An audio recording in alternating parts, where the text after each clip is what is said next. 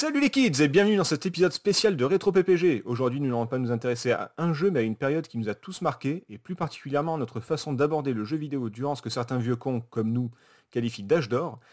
Allez, on gonfle ses pumps, on ressort les pascales et on retourne tout de suite dans les années 80-90. Pour une poignée de gamers, le podcast.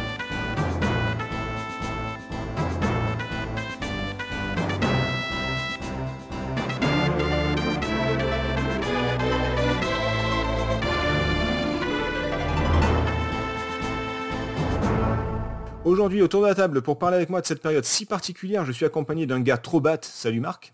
Salut, salut à tous. Il y a également un... Ça- Merci. Il y a également un qui est trop coolos. Salut Nico. Ouais, salut. Ouais, salut. Et bien sûr pour finir, un cum carrément tip top. Salut PH. Appelez-moi maître. Euh, dans, dans tes rêves. Oh là là, ça commence mal. Euh, comment non, mais ça la va les gars? aussi, attends. Ça va. à toi de gérer aussi. Ça va. Alors vous pouvez remarquer, vous, vous pouvez remarquer qu'on entend que lui depuis tout à l'heure et c'est, est-ce que c'est une bonne chose qui soit revenue ou pas? Je ne sais pas, mais en tout cas Nico est parmi nous, ça fait plaisir. Je sais pas non plus. Tu, tu sais pas si ça fait plaisir? Sais, c'est comme dans Jurassic Park. euh, Nico est là, Nico est parmi nous. Tout le monde s'en fout. Ça va, les gars, arrêtez. Non, mais après, je vais encore passer pour le mec qui a un méga melon, tu sais, et tout, qui se fait désirer, tout, tralala, mais pas du tout. Euh, C'est juste que j'en avais ras-le-bol de vous entendre, c'est tout, point. C'est Euh, toi, qui nous a dit, c'est toi qui nous a dit, euh, les auditeurs me saoulent, c'est des cons, je vais arrêter l'émission. Donc euh, Ouais, c'est un, un peu ce que j'ai dit, c'est un peu ce que j'ai fait aussi, mais il n'y a pas que les auditeurs, il y a vous aussi, c'est pour ça. euh, il y a surtout nous, surtout nous. Non, ça, c'est juste que euh, c'est juste que t'étais pas mal occupé sur euh, sur d'autres projets et, euh, et que du coup bah tu, tu, tu- tu ne pouvais pas être parmi nous, tout simplement. Tu vas pas, Tu- tu, tu vas en pas faire tu en pour quelqu'un de sérieux non plus, quoi. Bah tu, tu, tu veux en parler vite fait ou pas spécialement Non? Non, si, oui, Je on je peut te en laisse l'occasion. que- Alors, ok, D'accord. Euh, ok, tribune ouverte. Euh, non, non, euh, c'est vrai qu'effectivement, on- enfin toi aussi, de toute façon, tu étais un petit peu hein, sur, sur le, le- le bouquin sur l'Amiga en fait qui sort à l'écureuil noir. Donc là, la campagne est terminée. Donc ça y est, on l'a fini, non sans difficulté parce que bah, effectivement c'est toujours pareil, ça reste des projets. et si on le finit pas un petit peu speed à la fin, c'est pas un vrai projet. Et Oui. comme j'ai aussi un projet de jeu sur Atari ST qui s'est un peu éternisé et qu'il faut aussi que je termine, donc c'est vrai qu'effectivement je, je cours plusieurs lièvres. Mais euh, Donc bon, un, voilà. un, je- un- un jeu, euh, tu participes à la création d'un jeu sur ST. Ah bah je, je fais plus. Oui, enfin je programme donc en fait oui. Donc, Oui, euh, voilà. Enfin je, je, je- voilà, je- j'ai pas fait le scénario, je fais pas les graphismes, je fais pas la musique, mais je le programme, ce qui est déjà pas mal. Voilà. Donc si Bravo. vous, si vous faites partie du, du fan club de Nico, de plus en plus nombreux, ben voilà, vous savez quoi faire. Il y a, il y a un jeu sur ST qui... Tu, tu peux dire le titre ou pas euh, Oui. Oui, oui, oui, euh, Iron Sword 2 euh, qui va sortir chez Double Sided Game, donc euh, qui, qui est un peu en retard, mais qui va arriver. Je promets, il arrive. Ah bah, Lentement, mais Double, il arrive. de- double, Double Sided Game, c'est euh, c'est la boîte de, de Jérémy. De Jérémy, ouais, Jérémy Marcin, ouais, tout à fait. euh, D'accord. qui était Ah l'ancien président de l'association euh, retrogamer.ca, que certains connaissent sûrement. Et je sais pas s'il nous écoute, mais on lui passe le bonjour au cas où. Bonjour. Euh, salut. Sur ce, euh, tous ensemble, bah, écoutez, on va continuer à parler de notre vie. En plus, Nico, ça lui plaît bien et moi, c'est mon sujet de prédilection, euh, moi-même. Euh, on va parler de notre vie, notre enfance, notre adolescence, toutes ces périodes qui ont été bercées par le jeu vidéo. Et bah, alors peut-être que parmi nos plus jeunes auditeurs, je sais pas si on a des jeunes jeunes, il y en a peut-être qui n'ont pas connu les années 80-90. C'est possible. Pour les plus vieux, ça va sûrement faire remonter pas mal de souvenirs à la surface. Euh, on va parler de notre façon de, de- de vivre le jeu vidéo à cette époque-là. Comment est-ce qu'on faisait? On dit toujours que c'était mieux avant. Alors est-ce que c'est vrai? On, on- on va y répondre, je pense. Spoiler, je pense pas que c'est toujours le cas. Euh, on va voir un peu le profil de chacun. Comment est-ce que où est-ce que vous habitiez? Comment est-ce que vous consommiez le jeu vidéo? Euh, Où est-ce que vous l'achetiez Comment vous renseignez, etc. Euh, on, va parler de tous ces sujets et voir. bah, par- on pourra comparer par rapport à aujourd'hui si vous le souhaitez. Et, eh ben, on répondra à la fin à la question est-ce que c'était mieux avant ou pas? Est-ce que vous êtes prêts, messieurs? Toujours. Ready. Bon. Vous voulez qu'on commence par une euh, capsule temporelle de 20 ans à peu près ou euh, non? Là, la moi, je suis, un, je suis un peu déçu de pas l'avoir en fait. Alors je 1980 m'attendais à- au cinéma, c'était ouais, non, on va pas s'en sortir. c'est- Ah, mais je suis quand même un peu déçu. euh. Ah mais en plus il doit, il doit y avoir des il doit y avoir une espèce de best-of mais c'est Ah, je suis sûr que oui. Vu que c'est notre âge d'or à nous forcément il doit, il doit y avoir euh, toute, bah, toute la- toute notre euh, vidéothèque euh, dedans quoi. Mais tu sais que j'ai pensé à toi, euh, et j'ai pensé à PH aussi, parce que... euh, et je, fais juste une aparté, je vous jure deux minutes, mais euh, j'ai vu un film, un vrai nanar, vous savez, moi j'adore les nanars, et je suis tombé sur un film qui s'appelle Drop Dead Fred, avec Phoebe Cates. Ah, Je vous conseille de regarder, c'est vraiment une purge. Voilà. J'en dis pas plus, débrouillez-vous. Ça me dit quelque chose le titre. Ah, ça a fait tellement un four que c'est même pas sorti en France et euh, c'est vraiment nul. Euh, voilà. Et moi j'aime bien les nanars et franchement. Mais c'est euh, voilà. un nanar euh, dans le sens un nanar agréable quand même, tu rigoles, genre les films policiers de Bollywood Ah non, non, non, non, non, non, un vrai, un vrai nanar de merde, genre Buka ou Banzai ou un truc comme ça. Enfin, vraiment un truc improbable avec. Enfin, c'est. Parce que Et si mal joué, un- tellement mal joué. Si c'est un nanar du genre euh, Philippe, enculé Je sais plus comment c'est ce film là, c'est c'est- c'est assez Ah, c'est pas Dickeneck Non. Non, non, non, non, non, ça, Ah c'est un non, c'est pas film. nanar, Euh, ça, ouais. Non, non, c'est un, c'est un Ouais, bon film en plus. Non, Ouais, c'est- mais il est je- Marseillais, alors euh, tu sais, pour lui, euh, Dickeneck, ça peut être un nanar. Enfin, bon, bref. Oui, excuse-moi, Bref. vas-y, tu disais Non, non, mais j'ai plus le titre, ça me reviendra peut-être, mais voilà, c'est- ça fait plein de mèmes et compagnie. C'est Ah, très, très, très Oui. bon nanar. Voilà. ouais. Ah, tu as, ouais, as- ouais, as tué mon frère, sors, enculé, enfin bref. Euh, sur ce, messieurs, on va, on va commencer tout de suite. Votre, euh, votre profil de joueur, euh, je commence par le plus jeune ou par le plus vieux? Les plus jeunes, toujours. Ouais, puis je sais pas lequel de vous deux est le plus vieux, en plus je confonds à chaque fois. Euh, Merci, PH, connard. PH, euh, raconte-nous un petit peu que, quel âge as-tu, d'où viens-tu, euh, est-ce que tes parents sont dans la salle, qu'est-ce que tu vas nous chanter, qu'est-ce que... Euh, ça fait beaucoup de questions.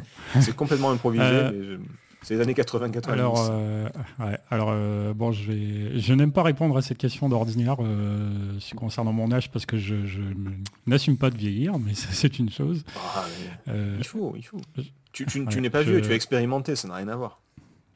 c'est vrai, c'est vrai. Mais c'est juste moi, histoire de... 83. Voilà, c'est juste histoire de donner un peu une idée de nos profils à nous. Peut-être que les auditeurs, auditrices pourront peut-être mieux s'identifier ou mieux comprendre ce que ce qu'on va, va raconter, notre point de vue. Donc vas-y, 83 t'as dit, pardon Je suis né en 83, ouais. euh, alors j'ai commencé avec la Master System. Alors euh, te dire à quelle année, quelle année j'ai eu ça, ça je ne sais pas bien parce que c'était plutôt sur le tard. Euh, les 16 bits étaient peut-être déjà sortis ou en tout cas elles s'apprêtaient probablement à sortir. C'était Euh, c'était à toi, c'était à ton grand frère, c'était... euh, Comment t'as découvert ça Alors bah, du coup ça, ça s'est fait, c'est mes parents qui nous ont fait ça. Alors j'ai un frère jumeau, donc du coup on a souvent eu euh, du coup, Mhm. des cadeaux peut-être un petit peu plus importants, mais un cadeau commun, euh, notamment avec le jeu vidéo, c'était assez pratique pour ça. Ouais. Euh, donc là c'est plutôt ouais, c'est mes parents qui nous ont offert un jour euh, la Master System et je me souviens que je la voyais déjà, enfin je voyais quelques machines tourner dans les, les quelques magasins qu'il pouvait y avoir à l'époque, comme un magasin majuscule notamment. Je, je pense que ça n'existe plus aujourd'hui, mais Euh, je savais pas que ça existait, mais ok. Voilà, bon, enfin. Euh, je me souviens notamment voilà, avoir vu dans certaines des, des boutiques de l'époque euh, tourner le Alex Kidd, du coup, In Miracle World sur Master System. Ça nous Mhm. a pas mal bavé d'ailleurs à l'époque. Euh, donc j'ai commencé avec la Master System. On a eu aussi euh, là où le Game Boy euh, assez, à peu près à cette époque-là aussi, un petit peu après peut-être, un petit peu après. Et puis après ça a enchaîné euh, sur, les, sur les 16 bits et puis sur la Play et compagnie jusqu'à aujourd'hui. Ah, donc à noter que tu es quand même le, le plus jeune et tu as quand même commencé à la Master System. Donc euh, c'est- sûr que pour ceux qui ont commencé à la Play 2 ou 3, ça va faire un peu bizarre, mais, mais ok. Euh, ouais, ouais, bah, surtout que je pense que même chez PPG, tu vois, il doit y avoir effectivement des plus jeunes qui parlent souvent de la, de la GameCube, par exemple, comme de la console de leur enfance. Ouais, et tout, ouais, alors que- ça, ça fait mal. J'étais déjà, adulte à ce moment-là. Ouais, moi, c'est la première que je me suis payé avec un salaire, donc ça, ça fait mal. Euh, tu Mais du coup, ouais, Master System, c'était, c'était vraiment, c'était un cadeau. Game Boy, c'était cadeau, mais après, effectivement, Mega Drive, à partir de la Mega Drive, puis de la Super NES, ça a été des, des achats à chaque fois, euh, alors soit euh, bon, avec différentes solutions, mais Bon, on, va parler un peu de- d'argent, d'achat et tout ça euh, tout à l'heure. Tu vivais Hmm. euh, plutôt à la campagne, plutôt ville, euh, entre les Alors deux moi c'est en ville, c'est une ville de, de taille moyenne, hein, c'est 40 000, 50 000 habitants environ. Euh, par rapport à ce que tu as dit euh, en- tout à l'heure avant qu'on commence l'émission, euh, j'ai des, plusieurs frères et une sœur, donc euh, quatre- j'ai quatre frères et une sœur pour être précis. D'accord. Et c'est vrai qu'il y, en a- il y en a deux des quatre frères avec qui du coup on a, et on continue d'ailleurs aujourd'hui de pas mal partager euh, le jeu vidéo quel qu'il soit. Donc on a souvent, souvent joué ensemble, souvent partagé euh, des choses, euh, on s'est fait découvrir des jeux où le- comme il y en a un qui a acheté, celui qui était un petit peu plus âgé, bah, il a acheté des choses avec son argent lui, et donc ça nous a permis aussi de découvrir des trucs euh, D'accord. relativement tôt, ce genre de choses. Ah oui, donc niveau consommation, euh, ça, ça devait être pas mal. Enfin, on en parlera tout à l'heure. Mais voilà, c'est c'est pour Mm. planter un peu, un peu le décor. Euh, ben, Nico. Bah, Toi. c'est pas toi le plus jeune ensuite, non? Ouais, je pense que c'est... Oui, mais je... je, je- Ah, vous voulez qu'on fasse... euh, bah, je me présente d'abord, ok, d'accord. Bah vas-y, Euh, vas-y, écoute. Bah écoutez, j'ai 19 ans. Euh, non, je suis carrière. Non, même, même pas. Euh, bah écoutez, moi je suis né en 79, en novembre, si le 18, si vous voulez m'envoyer des cadeaux. moi je vivais dans, une, dans un petit village qui était, oh, je sais même pas combien, c'était en milliers d'habitants, il n'y avait vraiment pas grand chose. à côté de Marseille, en Suisse la redonne, s'il y en a qui connaissent, ça m'étonnerait beaucoup, mais voilà, petit village au bord de la, de la mer. Euh, j'avais une petite sœur, j'avais pas de grand frère qui me faisait découvrir quoi que ce soit. Par contre, mon père était, euh, euh, c'était peut-être un geek de l'époque, c'est-à-dire qu'il était vraiment beaucoup dans tout ce qui était technologie, tout ce qui était magnétoscope, tout ce qui était caméscope, je crois. Il a dû avoir parmi les premiers téléphones portables qui étaient dispo en France, vous savez, ces gros téléphones portables où on mettait les cartes, format carte de crédit là-dedans, vous voyez, le, ouais. ces, énormes trucs là. C'était qui déjà? C'était pas le Catel, c'était? Oh, j'ai plus le nom, bon c'est pas grave. Mais mais, mais voilà, c'est. Non, ça j'aime, ça j'aime, non? Ça j'aime. Ah oui, peut-être, ouais, ouais, ouais, peut-être.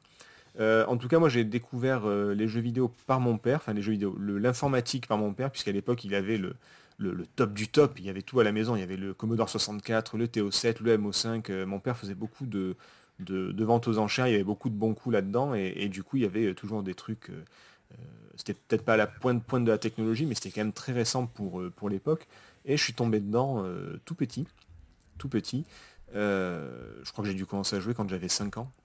Oh putain, c'est bientôt 40 ans que je joue du coup. C'est moche, hein Ouais, ça fait bizarre. Bah, j'ai connu les cassettes audio, j'ai connu les, disquettes souples. Enfin, oh là là bah, après, il est encore plus vieux, donc je, ne dis rien, mais enfin plus expérimenté. Donc je, fais attention, fais attention sur la base sur laquelle tu t'engages. Plus expérimenté. Euh, ça, et voilà, moi, donc moi j'ai découvert le, jeu vidéo avec ça, avec les, avec les premiers ordis euh, qu'avait mon père. Mais je crois que mon souvenir le plus marquant quand même, c'est la découverte de la NES. Je l'avais déjà raconté, mais c'est un cousin, enfin le, copain de ma cousine de l'époque qui avait une NES avec plein de jeux.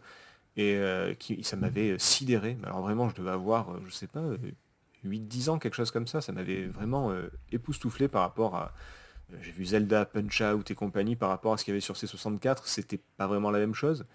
Euh, euh, et, mon père m'a fait la surprise, il avait racheté euh, à ce fameux cousin toute la NES et tous les jeux, et il m'avait offert ça. Enfin, il se l'était offert parce qu'il aimait beaucoup ça aussi, forcément. C'était un peu un, acheteur compulsif. Et, voilà, donc je, reviendrai un peu sur la, bah, sur la conso, la thune et tout ça, ça on, en, parlera après. mais, mais voilà à peu près mon, mon histoire. C'est pour, le tout début. Bah oui, après, il y a Super Nintendo et tout, mais on, y reviendra. Moi, voilà où ça a commencé, euh, fin des années 80 avec la NES, principalement. Euh, du coup, on continue la, la, chronologie, enfin on remonte le temps. Nico, c'est à toi du coup Ok, euh, ouais, alors moi je suis né en 77, novembre pour être précis.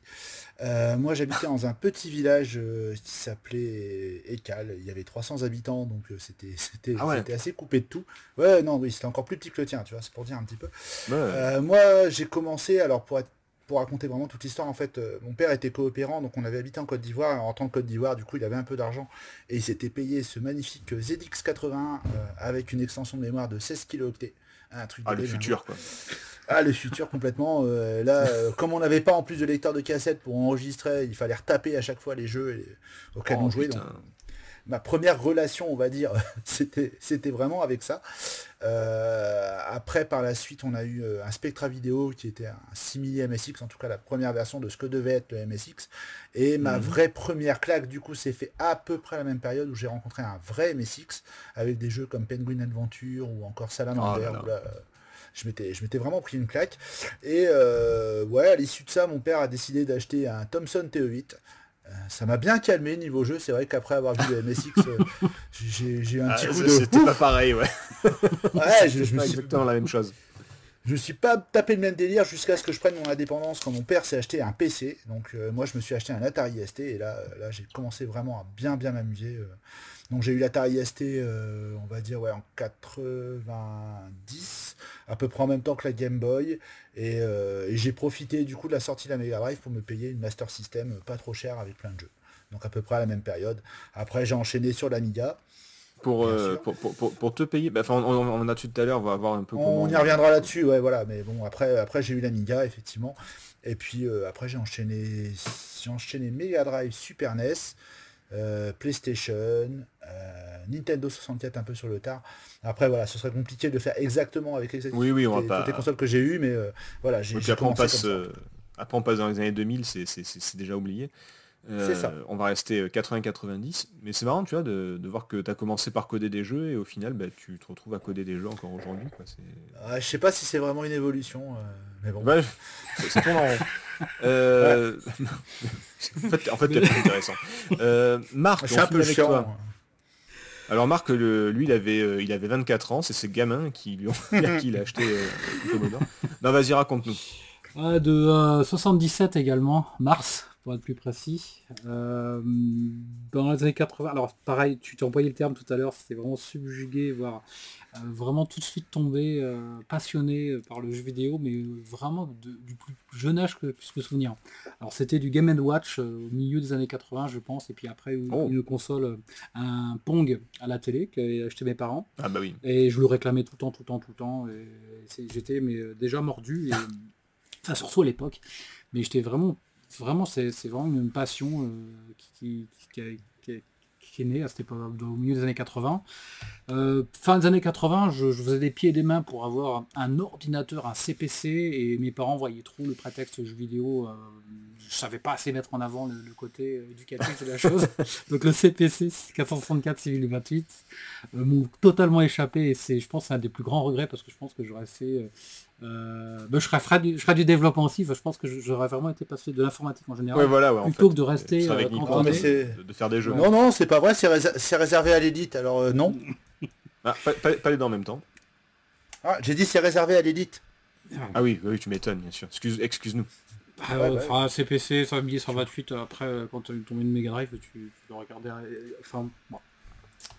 Et donc, euh, j'aurais fait autre chose, je pense, j'avais pu avoir un ordi et enchaîner sur les, le côté euh, ordi. Euh, donc rester cantonné au monde des consoles. Il a dû rentrer une, Atari 2600 d'occasion à un moment donné, mais qui a très vite été oublié. pour ensuite, je pense qu'en 89, c'était une Master System, c'était ma première vraie console intéressante. Après, bon, parents qui se, qui se séparent et nouveau compagnon de ma mère et nouveau mari qui avait, qui avait plus la fibre geek et qui, était, qui avait un peu plus de moyens. Euh, du coup, il rentrait à la maison euh, facilement des, nouveautés, euh, mais ça restait quand même du domaine de console. Donc ça passait, c'est passé à la Mega Drive, la Super Nintendo. ensuite, dans les années 90, fin 93, quand elle avait pu être accessible de case, je, je lui étais arraché pour m'acheter une Neo Geo. Après PS, PS, PS1. ah oui. Nintendo 64, Saturn, mais un peu plus sur le tard quand euh, le marché de l'occasion les rendait, euh, enfin pas Day One quoi, les Saturn et Nintendo 64 et Dreamcast pour les années 90. Donc c'est résolument console. Oui oui non mais euh, après là on, arrive à il y a les uns, il y a les autres hein, quand même. Hein. C'était totalement console mon, cursus de jeux vidéo et, et j'ai passionné, je voulais, j'aurais voulu avoir toutes les consoles à l'époque, du coup je me suis mis ensuite début des années 2000 à les, à acheter ce qui me faisait rêver que je n'avais pas pu avoir. à réaliser ton rêve. Au, début, voilà, à, réaliser mes rêves des années 80-90. Donc c'est là que je me suis mis à début des années 2000 à racheter quand à l'époque c'était pas cher. Et d'où est née une seconde passion, c'était la collection des consoles euh, pendant un moment. Je vivais à la campagne, c'était la vraie Cambrousse, euh, dans le Périgord, euh, à côté du petit village de Dôme, c'était vraiment ah campagnard. Par contre, mes parents c'est séparés quand j'allais écouter de mon père, c'était plutôt un milieu urbain, une ville rangée dans le Maine-et-Loire mais c'était euh, que pendant les vacances scolaires. Ça me permettait de voir euh, d'autres salles d'arcade et d'autres choses, et puis de voir des boutiques avec euh, beaucoup plus de choses qu'en Périgord, où il y avait, pour ainsi dire, qu'un jouet club et puis un tout petit présentoir de cartouches Super Nintendo. Voilà. Mais quel petit frimeur, mais quel petit frimeur. C'est déjà pas mal. Oh, oui, c'est pas, c'est pas, c'est pas quoi, Ecal ou je sais pas quoi qui avait un jouet. C'est ça, Ecal. ah bah non. ah non, c'est sûr. Ouais, laisse tomber. En Suisse, le, le, plus, le gros magasin, c'était Carrefour, qui était déjà à, 5 km de, dans, deux villes après. Quoi. Laisse tomber. euh, ok, bah, merci pour, euh, pour la présentation. Euh, donc, bah, merci pour, le, pour vos, vos, portraits, voir un petit peu euh, qui, vous êtes et comment vous avez commencé. Maintenant, parlons jeu, vraiment jeu. comment, on va partir du, du début, euh, on a vu comment vous aviez découvert le jeu vidéo. Maintenant, comment est-ce que vous vous renseignez à l'époque sur les jeux? Parce qu'aujourd'hui, c'est facile, hein. euh, même si tu as, entre Internet, les sites, il euh, n'y a plus de, a plus de, gros salons. Maintenant, c'est des conférences à gogo. Euh, il y, a du, euh, il y, a des réseaux sociaux, euh, même il y a même plus ça en fait, tu achètes une Xbox ou même sûrement sur Play aussi, tu as carrément les jeux avec des, avec des démos, avec des bandes annonces, avec as tout ce qu'il faut à portée de main. vous à l'époque, comment est-ce que vous, vous renseignez on, va partir à l'envers cette fois-ci, on, va partir du plus ancien. Marc, comment est-ce que comment est-ce que ça se passait?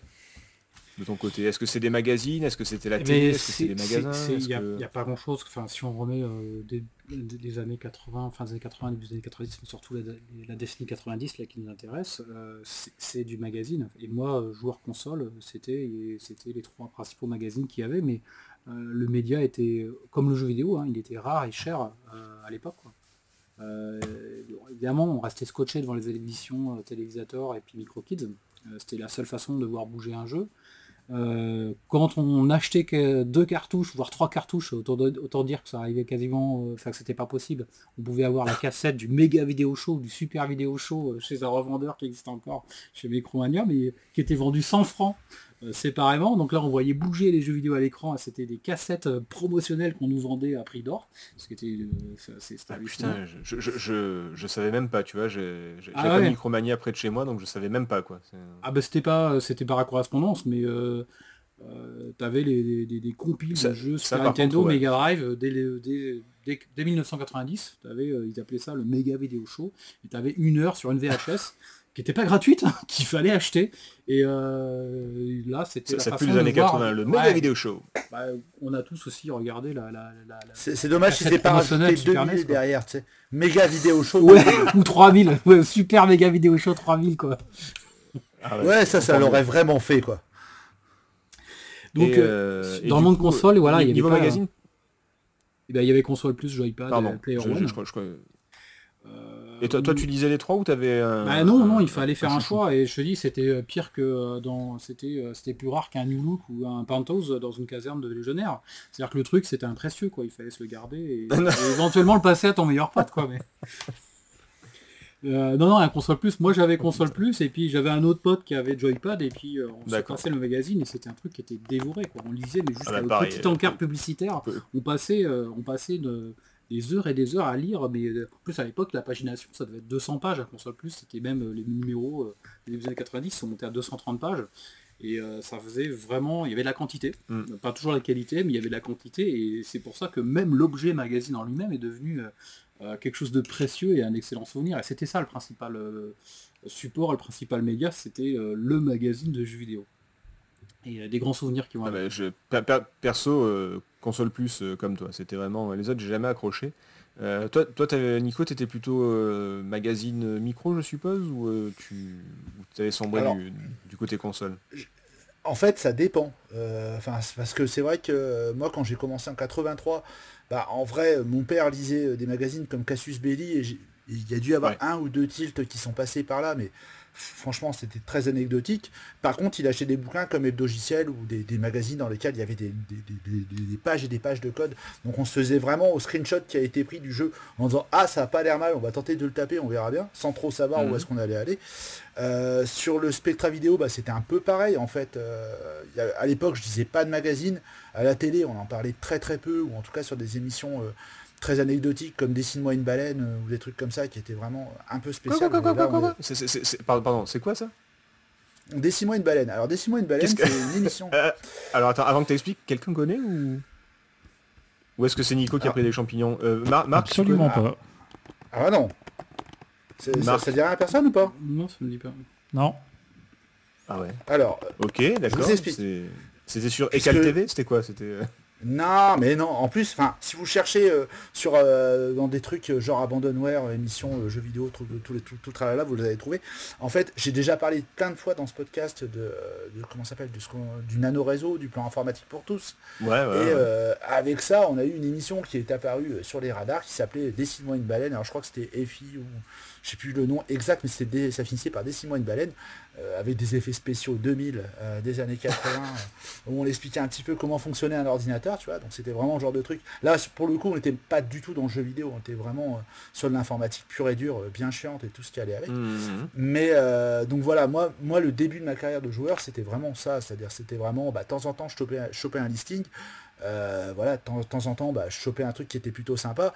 Ça a un peu changé avec le TO8 parce que bah, j'ai eu des voisins qui ont acheté un peu les mêmes machines, puisque bah, nano réseau aidant, euh, les machines Thomson, il y en avait quand même quelques-unes qui avaient été vendues, mais j'étais tellement peu regardant que j'en étais au point où que dès qu'il y en avait il y avait quelqu'un qui avait un jeu qui était différent des autres, bon, on le prenait, parce qu'on ne savait pas trop, euh, c'était peut-être nul, mais au moins ça nous changeait un petit peu. Et, les, tests de jeu, en fait, on avait dans, le magazine de l'époque, donc les magazines pour Thomson, c'était Théo, le, magazine Théophile, voilà. Le, magazine de, Thompson. de temps en temps, tu les deux trois jeux ah, qui se battaient en duel et tu faisais. Quand tu, voulais, quand tu voulais que ça finisse bien avec un départ pareil. Ok, d'accord. Ah, ça pouvait pas finir bien. Et, ça a vraiment mais, changé. Mais pas, euh, Et t'avais pas de magazine euh, plus, euh, plus grand public du. Bah, on parlait de Tilt tout à l'heure, mais est-ce qu'il n'y avait pas du, du joypad joystick? Est-ce qu'il n'y avait pas du. Oui et non. Ah, si tu veux, Joystick Hebdo n'était pas encore euh, apparu, ou en tout cas n'allait pas tarder à arriver, mais c'était pas encore le cas. Et puis de toute façon, enfin des machines comme le Thomson n'étaient pas traitées dedans. Et euh, si tu veux, moi c'est pareil, à ECAD, il y avait pas de, il n'y avait pas d'endroit où acheter des magazines, donc c'était les magazines qu'achetait mon père. Mon père achetait SVM, dans lequel de temps en temps il y avait des tests de jeux à la fin, notamment je crois par Jacques Arbonne euh, qui travaillait pour Tilt justement, qui faisait ça. Donc de temps en temps je voyais un jeu, je faisais ah tiens ça a l'air sympa. Et puis bon, mhm. voilà, on faisait comme ça. Ça, a vraiment changé quand, je suis arrivé euh, au collège, que j'ai eu l'Atari ST, parce que ben en étant au collège, je prenais le bus vers la grande ville une ville euh, de, 100 000 habitants, c'était quand même quelque chose. Et de temps, je passais à côté de la presse. Mais c'est ça, et j'étais capable d'acheter des, magazines comme Génération 4 ou Joystick Hebdo, et de toute façon, entre potes, on, s'est échangé au collège, chose, que j'avais pas en primaire. Donc euh, là, j'ai commencé vraiment à découvrir pas mal de jeux que, je je connaissais pas encore. Et voilà, c'est, mais au, tout, tout début, bah, c'était vraiment au petit bonheur la chance. Je te dis, on pouvait se taper euh, une journée avec mon frère euh, à alterner pour retaper le programme sur l'ordinateur pour découvrir c'était vraiment un jeu de merde. Et là, c'était vraiment décevant, quoi. C'était vraiment super décevant. Ou alors, euh, ça marchait. Euh, hmm vas-y, vas-y, pardon. Non, euh, ou alors, ça c'est pareil, c'est une anecdote, comme ça c'est pour vous. Dans des magazines comme Hebdogiciel, tout ça, quand on mettait des listings de programmes, des fois ils étaient incomplets. Mais en fait, c'était à cause de la pagination, ça prenait trop de place, on n'était pas capable ah. d'afficher tout le code. Donc des fois, en fait, en largeur, bah, on rapetissait et on perdait une partie du code. Ce qui fait que des fois, tu tapais tout le programme, tu faisais run, et ça marchait pas en vrai. Et euh, soit tu avais des compétences et bon, tu arrivais à te débrouiller, donc des fois ça marchait. Heureusement, j'avais mon frère qui était très fort, donc euh, qui était capable de retrouver plus ou moins ce qui allait, ce qui allait pas. Mais euh, bah, si je le tapais tout seul, des fois je, galérais pendant deux jours parce que pas moyen de trouver ce qui merdait dans ce, dans ce putain de listing de merde. Et, ton frère qui est dans l'informatique aussi aujourd'hui, il me semble. Ouais, oui, oui, lui il est ingénieur informatique maintenant, il est. donc voilà, il, corrige, les bugs en plus. Ouais, ça, ça, ça, a formé des gens, quoi, tout ça, c'est incroyable. Oui, bah forcément. Mais de toute façon, tu étais, obligé. Puis, tu sais, c'était pas, c'était pas comme l'informatique, même, même ce qu'on a connu avec les 16 bits comme l'Atari ST ou l'Amiga, où tu avais un système d'exploitation mmh. graphique. Euh, là, vraiment, tout était. Euh, enfin, voilà, t'arrivais sur le basique, c'était brut, quoi. T'avais pas trop le choix. Euh, bon, bah, on va se débrouiller, on va faire quelque chose, quoi. Et, alors, petit jeune, PH, toi, tu, est-ce que tu acheté des magazines? Est-ce que tu... Bon, tu es, plus jeune que nous, mais pas tant que ça au final. Tu as quand même dû voir des émissions de télé, peut-être Télévisateur 2, ou acheter des magazines comme Console Plus, Player One ou autre, non? Ouais, ouais, un petit peu. Alors, Euh, si, si, oui, j'ai quelques, quand même quelques souvenirs de tout ça. Après, comme je dis, moi, dans le début des années 90, c'était beaucoup lié euh, quand même à mon, donc un de mes frères qui a trois ans de plus. Qui, c'est par rapport à lui, je pense qu'on a acquis pas mal de, magazines, tout ça. Donc, mhm. effectivement, tu parles de console plus, Player One, ce genre de choses, qui étaient pas mal euh, à la maison. Les Nintendo, Nintendo Player aussi, j'ai souvenir. Euh, des magazines comme ça, vraiment au début des années 90. Euh, les émissions, oui, Télévisateur 2, je m'en souviens un petit peu, notamment par rapport à Virtua Racing et les concours euh, à la fin, ou aussi ceux avec Street Fighter 2, je sais qu'ils faisaient des trucs à chaque fois. Il me mhm. semble, j'ai le souvenir d'une émission où ils montraient comment le terminer sans, perdre de, sans perdre de vie. Oui, il y avait ce genre, de, ce genre d'astuce. Euh, donc euh, voilà, c'est plus des souvenirs. Après, effectivement, moi vraiment, il commencé à prendre un petit peu entre guillemets d'indépendance euh, vidéoludique. Ça se fait quand déjà je vais acheter la Super NES avec mes propres sous. Et puis milieu des années 90 avec la Play et mon frère jumeau, donc on va aussi être plus dedans et on va s'abonner à Playmag notamment. D'accord. donc un magazine sur la Play Je sais pas Uniquement, si... Oui, si, uniquement d'ailleurs, je pense. Oui. ça. Et puis on a Avec les CD, il devait y avoir des CD de démo Et et oui, des trucs c'est- comme ça, non c'est- arrivé les CD Voilà, démos. exactement, les CD de démo, les, les, les sacro-saints CD de démo parce qui que ça- parfois tourné euh, beaucoup, beaucoup, beaucoup. Parce que ça change tout là. hein. C'est, enfin, moi, moi, perso, je sais que j'avais donc console plus. J'ai, acheté quelques quelques Player One et compagnie. J'aimais bien aussi. euh, c'était quoi C'était Super Power le, Ouais, Ouais, sur, le euh, spécial Super Nintendo. Nintendo. Il y a sur Super Nintendo. Power et Mega Force. Ouais, voilà. Ouais. Et euh, il y a même un magazine qui s'appelait Banzai à l'époque. Je sais pas si vous vous Ouais, souvenez. qui était au format oui, A3. Ouais, for- ça me au format, quelque euh, chose. format A3, journal, euh, voilà, c'est ça. J'aimais bien, moi. J'aimais bien.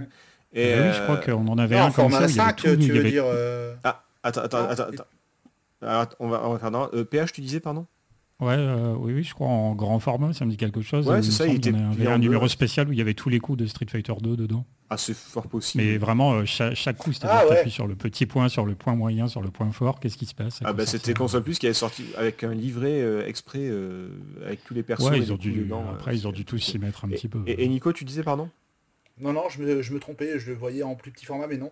Euh, ils ont raison, ouais, effectivement, ouais, c'était en format A3, il me semble. Je Ouais, non, c'était carrément euh, comme, euh, comme un journal. Quoi. Il avait un- son pendant Sega qui était Supersonic, je crois, qui était en A3 aussi. Il y avait Ouais, en- je crois que c'est en ça, format journal, il y avait Supersonic pour le Sega, euh, l'univers Sega et Banzai pour l'univers. Ouais, c'était comme Super Power et Mega Force. euh, Et le, et le, Donc, et euh, le du coup, club voilà, Nintendo en- aussi. En termes de, de renseignements, voilà, forcément c'était beaucoup la presse, euh, comme tout le monde dans les années 90. Euh, et puis ça a été effectivement un petit peu plus la télévision euh, quand est arrivé plutôt le Micro Kids, mais avec le Dr Click, dont là je sais que je regardais pas mal cette émission.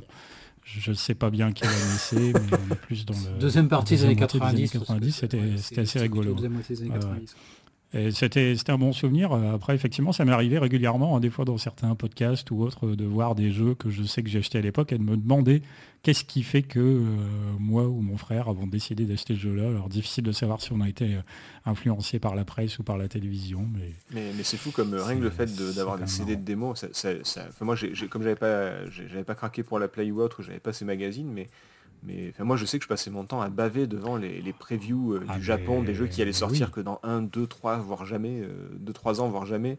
Euh, on parlait de Micromania, ils avaient toujours des doubles pages euh, en noir et blanc avec des listes de jeux incroyables, tout en, avec des, en franc français euh, à l'époque. Donc, et, je, rêvais quoi devant ça. Je me dis putain, mais qu'est-ce que j'aimerais avoir tout ça? C'est, euh, il y, avait des l'arcade au Japon, euh, bientôt chez vous, spécial aux États-Unis, les développeurs machin.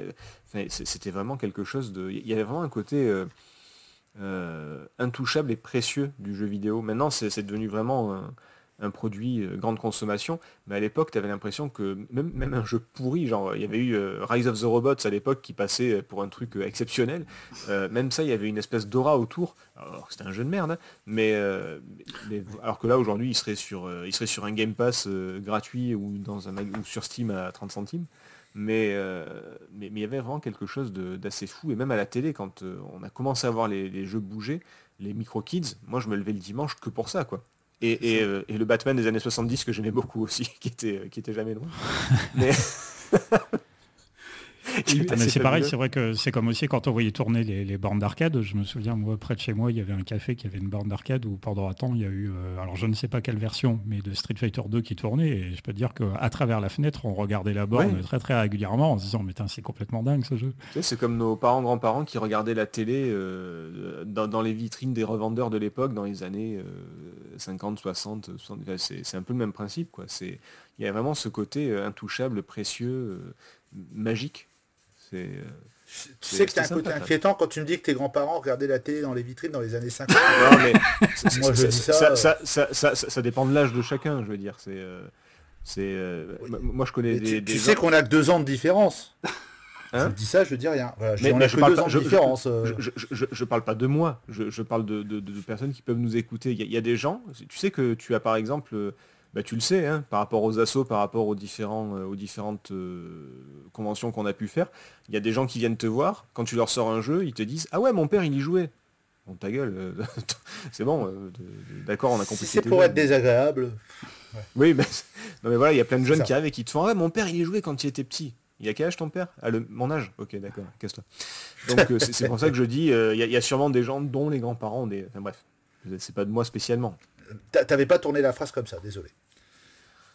Si je te contredis pas au moins une fois, tu, tu- tu vas être déçu de toute façon. Que- que- comme, je, comme je ne fais pas de factuel avec des données euh, de, de, de, de- de capsules temporelles et qu'il faut que tu me contredis, bah forcément faut que tu trouves un truc à dire. Je- je- je- Ouais, mais Ouais, il y a un à moment, l'époque, fais, les- atten- les, fais les attention succès, à ce ça que tu n'existait pas, racontes. mais à l'époque, les succès, ça n'existait pas, mais Nico s'en est fait un, un succès platine, un trophée platine de te contredire. Alors, eh, Ah, qui bon, a on pas pris une photo de, de son écran avec un score, euh, avec tu sais, l'appareil photo jetable, avec tout en carton et en plastique Ouais, ouais. Ça m'est arrivé une fois. ouais Euh, c'est- non, à, à Ah une non, époque, non, non, du tout. Ouais. moi, moi, je- moi, je- moi, j'avais réussi euh, avec mon père qui, qui bidouillait. on- J'avais enregistré une, ben, je l'avais raconté, j'avais enregistré une partie parfaite de Aladdin sur Super Nintendo où je faisais le jeu à 100% et, et j'avais pu l'enregistrer sur VHS, le, mon, mon premier speedrun entre guillemets. C'était euh, ça, j'étais super fier. La cassette, euh, elle a dû finir à la poubelle bien sûr, mais, euh, mais ça, je, je l'avais gardé, j'en étais super fier. quoi. C'est c'est- c'est mon petit moment euh, bonheur. Ouais, moi, C'est j'ai jamais réussi à faire couille. ça. Ah ouais Par contre, je- j'enregistrais les musiques du jeu sur, euh, sur cassette euh, pour Ouais. les écouter après dans mon Walkman. Ça m'est arrivé là, ça c'est- aussi. ouais, ouais. Niveau psychopathe, euh, plus plus 12, euh, donc pardon, désolé. Putain, mais c'est chaud en fait de voir que, que, que t'as pas changé en 30 ans en fait. Je te, je te connais Ah un petit non, peu, mais- c'est vrai que les blind tests et tout c'est ton kiff et, et en fait tu le faisais. Mais ouais, mais sur le STE que j'avais, en fait, tu avais deux prises DIN et euh, tu pouvais le brancher sur les, bah, les magnétophones ou même les chaînes IFI de l'époque. Ouais, donc, du coup, j'avais toujours la, pos- ouais. la possibilité. Ouais, ouais, bah, c'est surtout, sinon c'est trop glucose. Mais, glucose. euh, je veux dire, euh, j'avais la possibilité d'enregistrer, et donc, ouais, non, c'était plutôt cool de pouvoir réécouter les musiques dans son Walkman. euh. Donc, euh, bon, déjà, on te jetait des pierres quand tu jouais aux jeux vidéo, alors si en plus t'écoutais ça dans ton Walkman, je vous laisse imaginer la suite. Ça Ah, J'aime bien qu'on parle du regard des autres après aussi. On, on va venir, on va y venir hein, petit à petit, mais, euh, mais le, le regard des autres ça peut être intéressant. Euh, Ah, je vais te casser le suspense, ça c'était très mauvais, hein, mais bon, on peut en parler. ouais, on a- ouais, spoiler, c'est négatif. Euh, je, je tiens juste à, à remercier, même si personne n'écoute, hein, chez Crevette, il écoute sûrement pas euh, NES ou autre. J'étais amoureux de NES quand j'étais plus jeune. Et euh, mais Télévisateur 2, j'avais fait un jeu concours, j'avais gagné euh, les, le- la, la cartouche des Tiny Toons sur Super Nintendo. J'étais super content. Je crois que j'ai jamais rien gagné d'autre, mais euh, mais merci Télévisateur 2 pour les, les jeux concours, c'était plutôt sympa. Et tu voilà. l'as même plus. Non, non, non. Bah, tu sais, à l'époque, euh, il y avait sûrement euh, une autre console qui sortait, du coup j'ai tout revendu. Enfin, c'est... Passons. Il a gagné euh, pour mais une non. facture Bah, de 1500 francs sur le 3615. Ouais, ça valait trop le coup. Télévisateur. avec un chèque au nom de Drevet. Si- Non, non, je, déconne. Non, c'était juste une carte postale avec une question à la con, un vrai jeu concours. euh, et voilà, donc j'avais gagné, j'étais super content, je pensais pas que ça arriverait. J'aurais préféré Flashback, mais Tiny Toon, c'était un très bon jeu, mine de rien. Moi, j'avais beaucoup aimé. Bah, c'est sûr, mais ça Euh, fait moins rêver que Flashback quand même. hein. Enfin, moi, je Ouais, bah écoute, j'avais pas fait tous les jeux concours non plus. Euh, Ah oui, et juste un truc, moi qui suis très console, j'avoue que je regardais Micro Kids et j'attendais vraiment avec impatience à chaque fois la fin de l'émission pour avoir les démos, les, Ouais. la- les, dé- les démos makers et compagnie qui faisaient des démos euh, techniques sur les, les ordinateurs.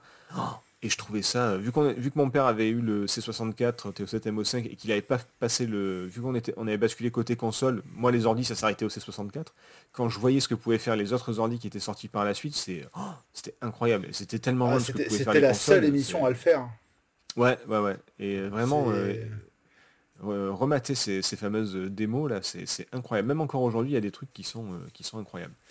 Il y Ouais, avait- alors, par contre avec le recul, je, je te le dis juste comme ça, euh, parce Ouais. que j'ai rematé quelques émissions de Micro Kids, et avec le recul je me dis qu'il y a des choix de démos, je me dis putain c'était quand même osé quoi, parce que comme les Euh. démo makers aiment bien avoir des nanas à poil un peu à droite à gauche de temps en temps, euh, j'étais assez surpris de retrouver ça dans Ah Micro oui, Kids en disant ah ouais quand même. Ouais, Ah ouais, c'était pas très. alors, alors attention, les gars, on est dans les années 80-90. hein, MeToo, c'est même pas un, début d'embryon d'idée. C'était vraiment. bon, euh, il y avait Cola, il y avait Colaro le samedi soir, donc euh, Ouais, voilà, je vous rappelle qu'il y avait les que Coco Boy, les Playmates, on fumait des gains partout euh, où, où on voulait. Enfin, bref, c'est- le, le- le taux d'alcoolémie devait être à, à 8 grammes. enfin, je- Bref, passons. y compris pour les enfants. y Et compris pour- pour ah oui, mais bien sûr, les- bah oui, puisqu'il s'assoit devant, comme tout le monde, tu vois, donc euh, c'est, normal. Ah, tu vas bien goûter du champagne avec un boudoir, bah oui. Mais bien, bien sûr. Et tu vas t'asseoir devant avec la... Non mais la ceinture c'est pas obligatoire, laisse tomber, hein, t'inquiète. Ouvre le cendrier à papa s'il te plaît. Bref. Oui, on est assis dans la voiture et alors. C'était pas la même époque, vraiment pas. Euh, Est-ce que c'était mieux avant? Je sais pas, mais je, pense qu'on a quand même survécu à pas mal de trucs hein, entre, entre Putain. vieux, là, euh. Ouais, entre, ouais, mon père, si, mon- si, mon ouais, père- c'est- mon- entre mon père qui conduisait bourré, la peinture au plomb, euh, les trucs. Enfin bref, laisse tomber. Quoi. Moi, moi, mon père, il clopait à mort dans la bagnole, mais les fenêtres fermées, quoi. Enfin, je veux dire, maintenant, c'est impensable, quoi. Ah ouais, mais c'est ça. Mais je, je sais pas comment on n'a pas développé un cancer avec ma soeur. quoi, parce que vraiment, Ça explique euh, bien des choses. Ah ouais, mais Eh, c'est- toi, c'était commence pas. c'était des aquariums les trucs, hein, vraiment quoi. C'est les- peut-être Non, que non, les- si c'est moi, vrai. Tu sais quoi, j'ai regardé, euh, euh, on a regardé une série, on a le début de Mad Men, je, je crois que je l'ai déjà dit, mais on a regardé le début de Mad Men, qui est une série assez euh, années 60, donc euh, vas-y, vas-y que les mecs ils tâtent des culs, que les femmes c'est des moins que rien, etc. Mais ce qui m'a le plus choqué, c'est que les mecs ils fument partout. Parce qu'aujourd'hui c'est tellement impensable de, de se dire, ne- tu vois n'importe qui qui, qui qui allume une clope, déjà chez toi tu, tu tiques un peu, euh, et, et alors euh, dans un lieu public c'est impensable. Et alors, euh, Mais dans les supermarchés, moi, il clopait dans les, dans les supermarchés, quoi. Dans les avions, tu clopais. marché dans les avions, tu mais oui, Tu clopais partout. C'était- pas un problème. Dans le Ah, bus, c'était- c'était pas un problème. Mais t'avais les annonces, hein, veuillez attacher votre ceinture et éteindre votre cigarette dans l'avion, dans l'atterrissage. C'est vrai, c'est Ouais. vrai, c'est vrai. C'est vrai. Donc pour te dire que les nanas à poil dans les démos, c'était très très très très loin. Je, je vous rappelle qu'à l'époque, les deux seuls modèles féminins, c'était Miss Pac-Man et, et Samus, tu vois. Donc, euh, Oui, non, bah là, là, elles étaient. Enfin, on avait développé un petit peu plus ce truc quand même. Oui, oui, non, mais pour, pour, pour- pour donner l'image de la femme, c'est encore un autre sujet qui... euh, qui Oui. c'est- pas que je veux pas en parler, c'est que ça n'existait pas à l'époque. Donc du coup... euh, Ouais, puis on n'a pas assez de temps d'émission non plus, donc. euh, aussi. Euh, mais, mais en tout cas, voilà, les démocines et les jeux qui bougeaient, c'était assez fabuleux. Et, et alors là, on est vraiment dans le souvenir et dans le waouh, les yeux pleins d'étoiles. Euh, tu as n'importe quel micro kids aujourd'hui. euh, J'étais retombé sur le test de Jurassic Park sur Mega Drive. Le test, il est d'une nullité, mais c'est incroyable. Ça, ça ne raconte rien. Oui. Tu sais même pas ce que s'il n'y a pas les images, tu sais pas ce que c'est comme jeu. Enfin, c'est comme quand tu relis les vieux magazines. hein. C'est on pense à certains, Ah. à certains chroniqueurs de l'époque, certains testeurs, euh, tu lisais les tests, tu comprenais rien. C'est, tu, tu sais De toute façon, parler. de, de, de l'aveu de l'aveu de tout le monde, MicroKid, c'était le truc de Blotière en fait. Parce qu'il était aussi Oui. rédac chef de Tilt et il avait complètement. euh, il allait puiser directement dans les caisses de Tilt pour alimenter, euh, pour faire l'émission Ah. MicroKids. Mais, euh, mais enfin, à côté de ça, tu, tu parles du test effectivement de Jurassic Park, mais il y avait des tests à côté de ça. Moi je me rappelle de The Seventh Guest. Euh, Ouais, c'était la première ouais. fois qu'on voyait vraiment un jeu CD machin. J'ai vu les images, j'ai fait waouh. Voilà, il me faut un PC CD-ROM. Bon, je l'ai pas eu avant un petit moment, mais ce que je veux dire par là, c'est que ça avançait quand même, même des jeux qui étaient à la pointe technologique, qu'on verrait jamais tourner parce que on n'avait pas les machines ou qu'on avait des machines qui étaient un petit peu, un petit peu dépassées. Mais euh, oui, non, c'était son truc et ouais, forcément les tests n'étaient pas forcément faits euh, Ah, de façon pas, très rigoureuse. Rien à foutre quoi. Avant de passer au où est-ce que vous les achetiez, euh, PH a pas beaucoup parlé du coup, pardon, euh, mais est-ce que tu avais quelque chose à rajouter? Ah non, mais voilà, il y en a un qui est revenu, il prend tout le temps de parole. Oh, Mais il a pas parlé pendant déconner, euh, quoi. 18 podcasts, alors du coup il se rattrape. Mais je vous merde.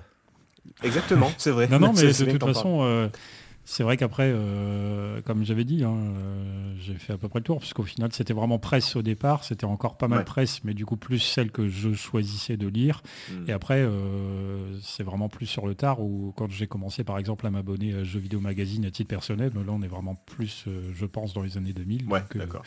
on sort du sujet. Donc, voilà. Bon, Mais les Euh, CD de démo, oui, très très grand souvenir. hein. Oui, bah ça, ça c'était le- la, la meilleure façon de se renseigner sur un jeu. T'avais le jeu, tu avais une partie du jeu, donc forcément. euh, alors tu peux être déçu par la suite, mais, mais globalement, tu avais une partie Ouais, du jeu. Tel- carrément. tellement de jeux où je connaissais le premier niveau par cœur, et que quand j'ai joué au jeu complet, je me suis dit, bah c'est pas terrible en fait. mais c'est naze, en fait. Euh, euh, et du Ça coup, arrive. Du coup, où est-ce que vous achetiez bah, Faut que j'arrête de dire du coup, tout le monde le dit. Euh, où est-ce que vous achetiez vos, vos jeux? Bah, Alors, je me doute que petit village euh, comme, euh, comme Nico ou moi, c'était pas dans le magasin spécialisé, hein, forcément. Euh, mais euh, où est-ce que vous les achetiez? Est-ce que c'était plutôt bah, justement des magasins spécialisés si vous en aviez? Est-ce que c'était euh, bah, les- des grandes surfaces? Est-ce que c'était euh, vous, vous en achetiez pas? C'est peut-être que des cadeaux. Est-ce que c'était par euh, correspondance de la VPC Qu'est-ce que bah, tiens, Alors PH, du par coup, ah, ah oui, mince, du coup, Ah. du coup, du coup, je Ah, voulais il a parler voulu du coup. Eh ben, bah, Mais du coup, c'est moi qui réponds. Ah, du coup, merde. Pardon. Euh, du coup, vous pouvez tous aller vous faire foutre. Et j'ai dit PH, c'est PH. Vas-y, PH. Ouais, euh, non, bah moi, les, les achats, de toute façon, c'était principalement en occasion parce qu'on n'avait pas forcément beaucoup d'argent déjà. Alors, c'est Euh, ouais, c'est sans ça aussi. que voilà, vidéo alors, était de toute façon cher. je- on, va faire, on va faire deux questions en une. Euh, où est-ce que vous les achetiez et avec quel argent? Est-ce que c'était votre argent de poche? Est-ce que c'était vos parents? Est-ce que c'était... euh, Alors, je vous demande pas forcément si vous étiez... si vous aviez beaucoup d'argent ou pas, vous n'êtes pas obligé de, de, détailler votre classe sociale, mais on peut en parler. hein. Moi, moi, dans ma famille, il n'y avait pas beaucoup de thunes, par exemple, ça me dérange pas. Euh, vous pouvez en parler librement ou pas. Mais voilà, comment est-ce que, où est-ce que vous les achetiez et comment? PH. Non, non, bah ouais, clairement, euh, nous, voilà, pas beaucoup d'argent. Et je pense que c'était un peu moite-moite entre le fait de l'acheter euh, soi-même ou de se le faire offrir, mais c'était principalement des achats de braderie, je pense, de souvenirs. Euh, on allait quand même assez régulièrement faire les braderies avec euh, les parents étant jeunes, et donc on espérait, nous, toujours, avec mon, mon frère jumeau, encore une fois, euh, tomber sur quelqu'un qui revendait, alors au tout départ, bah, c'est les cassettes Master System, puis après Mega Drive, Super NES, on espérait toujours, toujours tomber sur un truc, et en fait, même moi, en tout cas, j'avais ce souvenir d'aller en braderie en espérant à chaque fois revenir avec un jeu, peu importe quoi, à la limite, Mais un c'était de jeu. revenir avec quelque chose à, à découvrir. Et j'ai souvenir, par exemple, euh, on est revenu un coup d'une braderie avec euh, Alex Kidd in Shinobi World dans les mains. Ah. Donc c'était super d'avoir un nouveau jeu, surtout que c'est quand même plutôt un jeu bon. Ouais. Mais euh, son défaut, c'est d'être relativement facile et court. Et en fait, c'est un jeu qu'on a fini très très vite, mais on a caché à nos parents le fait de l'avoir terminé très vite, parce que sinon, ça aurait donné l'impression que c'était un peu de l'argent perdu. Du coup, on y rejoue.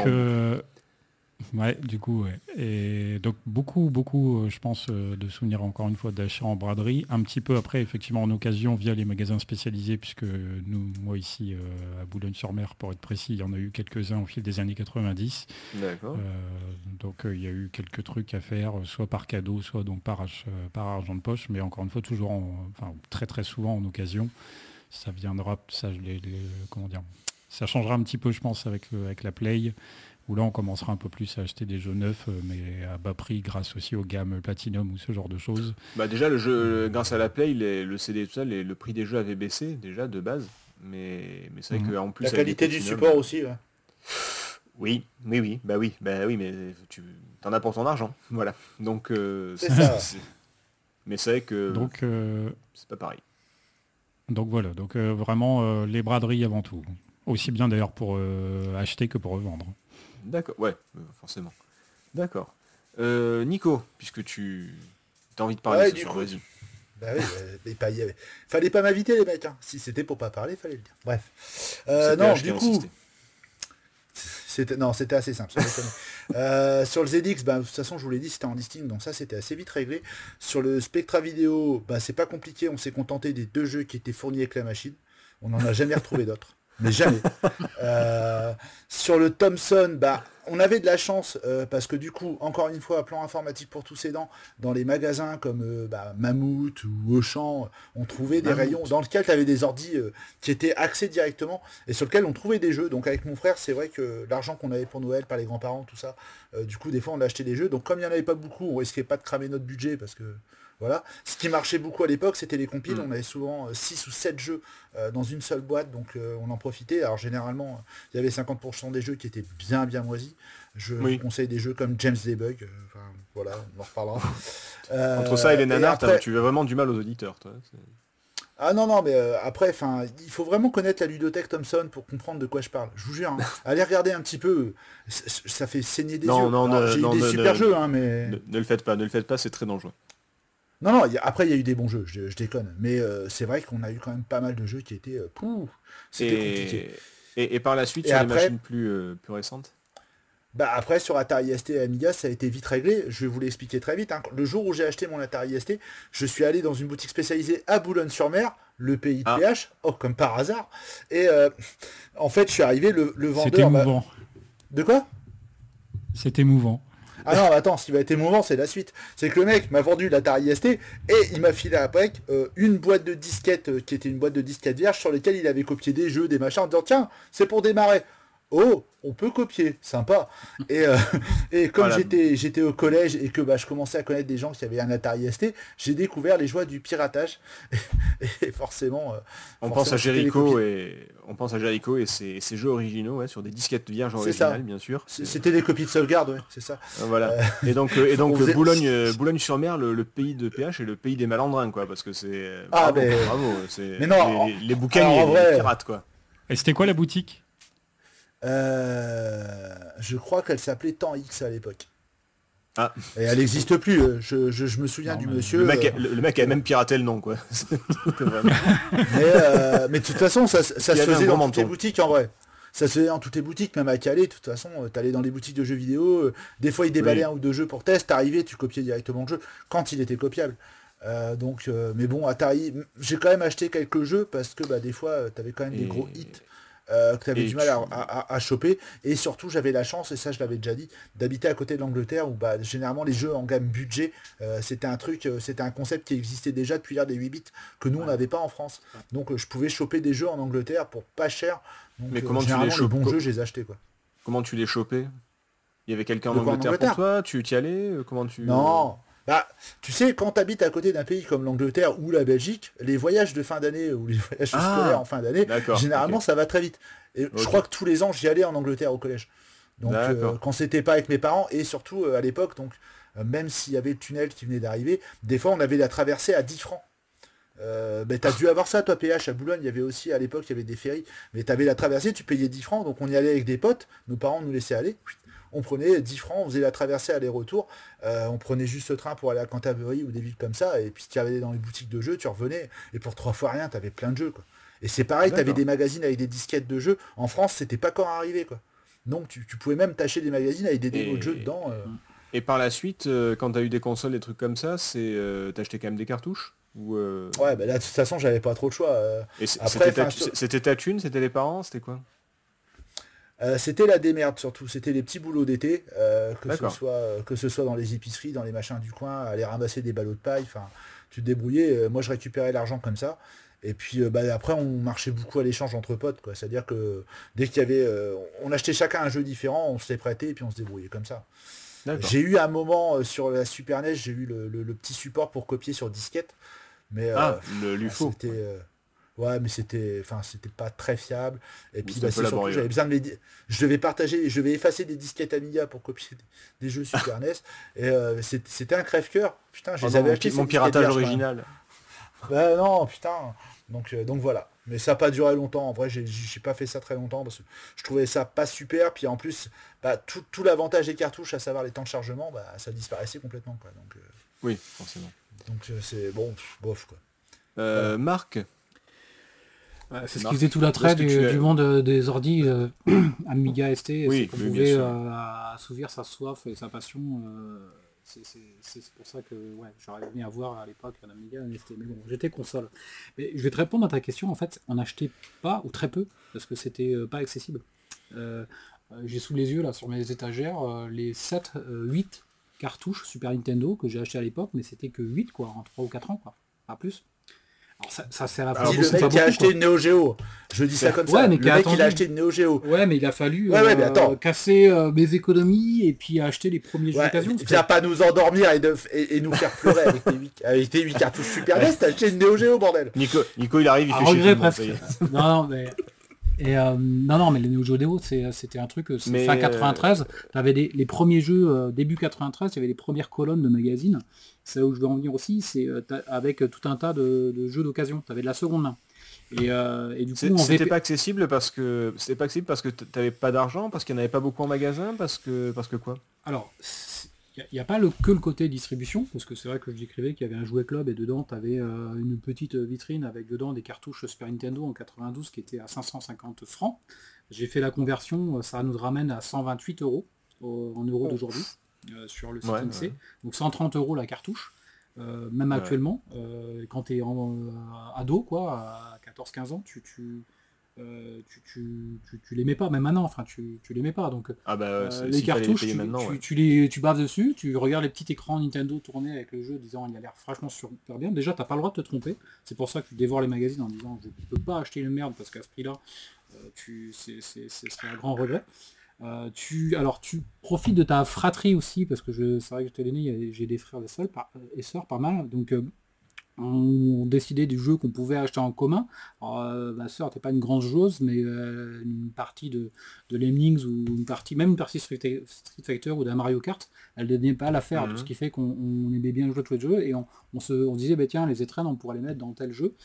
Et je me souviens, mais décortiquer mais, euh, les, colonnes, jeux d'occasion, parce qu'il y avait la vente par correspondance, et euh, mhm. décortiquer, et on met vraiment toutes les petits revendeurs, tu sais, parce qu'on voyait tout d'un coup qu'un jeu euh, que Street Fighter 2 sur Mega Drive, sur ce revendeur-là, il était à 290 francs, là où il était encore à 400 partout ailleurs, parce que c'était... Alors du coup, c'était sans succès, il fallait appeler, donc c'était peut-être les premières fois où je démarchais... Euh, euh la, boutique au numéro et puis ou alors je me souviens du, du, du, marchand qui était cher mais que j'ai marché qui vendait de l'occasion aussi qui s'appelait Espace 3 à l'époque et il avait un 3615 et tu regardais si le jeu était dispo parce que tu avais déjà quand même un semblant ou un début de, de, liste de disponibilité en jeu d'occasion et puis là, tu tapais le truc, mais tu as acheté euh, deux jeux par an, quoi. Tu as acheté deux, trois, jeux par an maximum. Et il y avait les petites annonces aussi dans les magazines, hein, des gens qui revendaient leurs jeux. C'était ouais, alors ça je l'ai jamais fait. C'était en c'était des revendeurs plutôt, c'était des, des, boutiques. Dans des euh, jeux pirates. Il y avait des pirates qui revendaient directement les jeux aussi, les petites annonces à la fin de jeu. Sans pitié.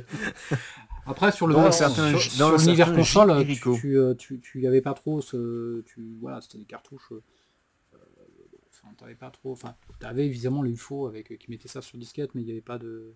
ouais, mais. tu voyais ça dans les pages euh, magazines, mais tu fallait être en grande ville. Et euh, voilà, hmm. pour revenir à Neo Geo, non, en 93, c'était parce qu'il y avait les deux premiers jeux, les jeux les plus anciens de 90 qui se vendaient l'équivalent d'un prix jeu d'un jeu Super Nintendo, donc je l'avais acheté avec deux jeux. On très bien, on a déjà parlé dans une émission, c'était euh, King of the Monster et puis euh, Blue Journey. euh, quand t'as foutu 600 balles dans King of the Monster, eh ben, tu t'achètes plus rien ah, sur le jeu, après t'es vacciné pendant les années qui suivent. Et euh, non, il y a une rareté. Donc après, les jeux, tu y joues. Enfin, quand tu es consoleux à l'époque, hein, tu y joues par bah, les, 5 jeux, les 5 pauvres jeux que tu peux avoir, bah, tu, les, tu les échanges, tu les prêtes. Donc tu prêtes mm. Alors, à ton Mario Kart contre un flashback, un truc comme ça. C'était ça. On va, on va y revenir sur la fréquence de jeu, la consommation, un petit peu comment ça se passait. Euh, juste avant, j'aborde vite mon cas et après on passe à, ça, mais je l'avais déjà raconté, hein, mais, mais je me souviens encore, nous c'était beaucoup d'occasions, euh, comme j'ai dit, on n'avait pas beaucoup de thunes, mais mon père était quand même euh, très très intéressé, déjà il était assez dépensier pour quelqu'un qui n'avait pas de thunes, et, et, par contre il était très très intéressé par tout ce qui était jeux vidéo, technologie et tout. C'est avec lui que j'ai fait le premier Zelda, fin passant. Et, et c'est vrai que il y avait beaucoup de d'occasions, il y avait beaucoup de, trucs comme ça, et j'en avais déjà parlé, et euh, putain, sérieux, quoi, je, je, l'ai toujours pas cherché, j'aimerais bien savoir s'il est toujours vivant, ce gars, mais il y avait un, docteur dans la ville d'à côté qui était fan de jeux vidéo et qui revendait ses jeux d'occasion, et euh, il les achetait neufs, il les revendait d'occasion très peu de temps après, une fois qu'ils avaient terminé, et, euh, mon père avait sympathisé avec, et, du coup, il, il nous les revendait en priorité. Et du coup, arrête, arrête avec de, dire, de dire du coup cette s'il te plaît. Il nous les revendait en, priorité et euh, je sais pas quoi dire d'autre. Et, euh, ça m'a permis de, me faire plein de jeux à l'époque qui étaient relativement récents pour quand même euh, moins cher, notamment Flashback, puisque puisqu'on y revient. Si, quelqu'un le connaît, c'est le docteur Kava qui exerçait dans la ville du Rove. Ça m'étonnerait qu'il que, écoute ou qu'il soit encore vivant, j'en sais rien, mais putain, merci à lui, quoi, parce que grâce à lui, j'ai pu jouer à des jeux mais euh, que j'aurais pas pu avoir autrement parce que effectivement trop cher. Le, un des premiers jeux qu'on m'a offert sur, euh, sur Super Nintendo, c'était un ami de la famille qui voulait me faire plaisir pour un anniversaire ou quoi. Et euh, c'était Castlevania 4, enfin Super Castlevania, et je crois qu'à l'époque c'était genre à Carrefour, ils le vendaient 650 francs, donc encore plus cher que, que, que la moyenne. C'était une fortune quoi. Euh, ah ouais, mais c'est une fortune. Street Fighter 2 en 92, 790 francs quand il est sorti en version française. équivalent de 180 euros de nos jours. Donc euh, bah, un jeu, t'en avais un à Noël parce que tu avais fait chier toute l'année pour l'avoir. T'en avais un ton anniversaire. Et après, avec euh, des étrennes, trucs comme ça, tu te rassemblais, tu te sortais avec les frères et sœurs pour en acheter un, voire deux autres. Ou si ton beau-père qui, qui aime un peu le jeu vidéo, il se voit y jouer, bah, il en achète un pour lui et puis il refile aussi. Et puis voilà, mais ça, au final, ça faisait pas des piles. Quoi. Mais alors justement, parlant de la fréquence de, de, jeu et de la consommation, euh, puisqu'on est lancé, il y a ce, côté de prêt. Enfin, je, pense que vous, alors c'est particulier pour les ordi parce que là c'était carrément de la copie. Euh, pour, je pense à Nico, mais pour tout ce qui est cartouches, je pense que tout le monde se prêtait les cartouches, non? Euh, Moi je sais que j'avais mon voisin du dessus qui, jouait beaucoup, on était un groupe de potes à l'époque, à, à, jouer à la NES principalement, euh, et, personne n'achetait le même jeu, on achetait tous des jeux différents et on, allait les uns chez les autres, ou généralement euh, chez, mon voisin du dessus, pour jouer tous ensemble aux jeux qu'on aurait pu avoir ben, justement à Noël, aux anniversaires ou autres. Euh, mais c'était quelque chose de très très précieux. C'était le cas pour vous aussi, je suppose? Moi, oui, un petit peu sur les cartouches, c'était le cas. De toute façon, vu le prix des cartouches, comme l'a dit tout à l'heure Marc, Je veux dire, enfin, il y, a des cartouches. Soit tu te contentais des cartouches de merde, des jeux de merde. Moi, je me rappelle avoir acheté Adam's Family sur Super NES, qui était pas si mauvais, hein, mais euh, qui était pas super bon. Donc oui, j'ai payé pas trop cher. Ou Ultraman, mais je vais pas revenir sur cette histoire. Hein. Là, tu l'as cherché. Le traumatisme. ah, mais complètement. Ultraman 500 francs. Ah merde. Ah non, non, moi je l'ai, Ultraman, je l'ai eu gratos avec la, avec la console. Ah, ça Et va, attention, c'était pas, c'était pas une édition Ultraman. C'est-à-dire, je pense que le vendeur, il arrivait tellement pas à le vendre qu'il l'a fourré dans le truc pour s'en débarrasser. C'est le truc ah bah oui. oui bien Et moi, à l'époque, j'ai cru que c'était Megaman. Donc, euh, ah merde. j'étais pas au courant, je me suis fait... Mais... Et je l'ai fini, hein. putain, mais plus d'une fois. Hein. Ouais, c'est presque pareil. Hein. Oui, enfin, en, même, en, même, temps, Ultraman, Megaman, c'est quasiment le même jeu, non? Oui, oui, c'est pareil, niveau qualité, là, on est vraiment, vraiment sur le truc. Euh. on est sur le haut du panier, ah complètement. Je veux dire, j'étais ravi. heureusement que j'ai acheté cette cartouche et que je l'ai béni pendant... De toute façon, c'était le seul jeu que j'ai eu pendant un mois, alors il a bien fallu que je fasse avec. Bah, il y avait ce côté consommation euh, rationnée, hein. c'est-à-dire que quand, euh, quand, quand on finissait un jeu, bah, qu'est-ce qu'on faisait des jeux qu'on finissait? Bah, On les recommençait. Il n'y avait pas trop de choix en fait. Il y a des jeux que j'ai fait en boucle, enfin que vous avez tous dû faire en boucle aussi, hein, mais euh, mais au-delà de ça, même si le jeu était merdique, euh, enfin, je parle d'Ultraman, j'en rigole tout le temps parce que, mais euh, en fait, j'avais que ça, donc bah bah, c'est tout. je vais faire avec, tant pis, je, me le suis fait jusqu'au bout. Et comme tu dis, ouais, je, l'ai refait plusieurs fois. mais les, les Goonies 2 sur NES, je l'ai fini plein de fois, alors que c'est de la merde. Enfin, il est nul ce jeu, mais, mais je l'ai fait plein de fois. Parce que, parce que j'avais que ça. Bah, de toute façon, si on a tant que ça, qui par exemple, on va, on va citer un exemple que tout le monde connaît, hein, Alex Kidd in Miracle World. Euh, je veux dire, c'était fourni avec la console. Donc les, Si, tout le monde le connaît, c'est bien parce que le jeu était fourni avec, mais euh, oui. en vérité, enfin, je, ne suis pas sûr que les gens l'auraient forcément acheté s'il avait été vendu à part, mais bon, c'est une autre histoire. Un, autre euh, débat. PH, toi aussi tu avais des, échanges de cartouches dans, la cour de récré ou avec, avec des potes ou je suppose bah alors cartouche, euh, pas trop, parce que comme je disais, euh, nous on a eu tendance à, ah être un petit peu en retard par rapport à la sortie euh, des jeux. Tous les CD. Master System, Mega Drive et Super NES, on était vraiment voilà, après coup. Donc globalement, c'est pour ça, j'insiste, on a acheté pas mal en braderie, donc des jeux que les, gens qui suivent de plus près l'actualité avaient déjà fait, parce que c'était entre guillemets déjà dépassé, je pense. Mhm. Nous, on s'en rendait pas compte, on découvrait tout ça au fur et à mesure, donc c'était l'extase à chaque fois. Mais du coup, à l'époque des cartouches, non, on a, dû faire un peu de prêt, mais c'était quand même assez léger. C'est vraiment plus à partir de la Play que tout ça, ça change, où là, il va y avoir plus, un peu plus de prêt. Et aussi, il ne faut pas se le cacher, le piratage qui va permettre de découvrir beaucoup, beaucoup, beaucoup de jeux, puisqu'on avait un, pote euh, qui avait... Euh, qui bidouillait. J'en ai un en tête en particulier, mais il y en avait peut-être bien deux, j'en ai dû en connaître deux, trois, voilà, qui savaient euh, faire ce genre de choses, qui étaient équipés pour copier des jeux Play, tout ça. Et donc ça, ça a permis par contre d'en découvrir beaucoup, beaucoup, beaucoup, beaucoup. Euh, donc là, en termes de consommation, du coup, voilà, il y a une évolution. Moi, sur les premières moitiés des années 90, en plus, on est sur une télé familiale, donc on n'a pas de choix. On joue quand les parents ils veulent bien. Oui, voilà, oui. Ah oui, il y avait ça aussi, c'est vrai. Ah ouais. Euh, ça, forcément, ça a pas mal changé quand on a commencé à voir la télé dans notre propre chambre. Euh, ça a dû d'ailleurs changer de manière. Ah, j'ai pas de stats, mais ça a dû changer de manière drastique, ça c'est clair. C'est vrai, c'est vrai. Et donc, et nous, on est, ça a dû se faire à peu près, je pense, vers 94-15 à mon avis euh, chez moi puisque euh, je me souviens voilà j'ai des souvenirs d'être en train de jouer à la Mega Drive ou la Super NES sur la, vieille télé familiale et après sur la Play donc euh, là ouais en termes de, consommation ça, a dû commencer à être beaucoup trop ça n'a pas agrandi ça a explosé là littéralement ah, ça a explosé et ça a dû pas mal continuer à mon avis jusque euh, aujourd'hui, non, mais de, je sais pas, 2000-2005 facile, ou vraiment, en, je veux dire, en mode euh, gros, gros, gros joueur. Quoi. Oui, bah, beaucoup, beaucoup d'heures. Euh. En même temps, t'avais quel âge à cette époque-là? C'est ah bah, ça, ouais. Après, c'est l'âge qui veut ça. Hein, voilà, c'est adulte, on peut se le permettre, on a le temps. Bah, t'as trois mois de vacances, rien qu'avec l'école, t'as trois mois de ah, vacances. ouais. forcément. ça, c'est magnifique. Des fois, je le dis, il y a des gamins que je croise à la médiathèque et tout, je leur dis, profitez bien de vos vacances, parce que vous en aurez moins. Ah ouais, trois mois de vacances, t'imagines, pour peu qu'ils peuvent une semaine, mais tu, tu blindes la console tout le temps. Quoi. Bref. Moi, c'est ce que je faisais en tout cas. Mais... Euh.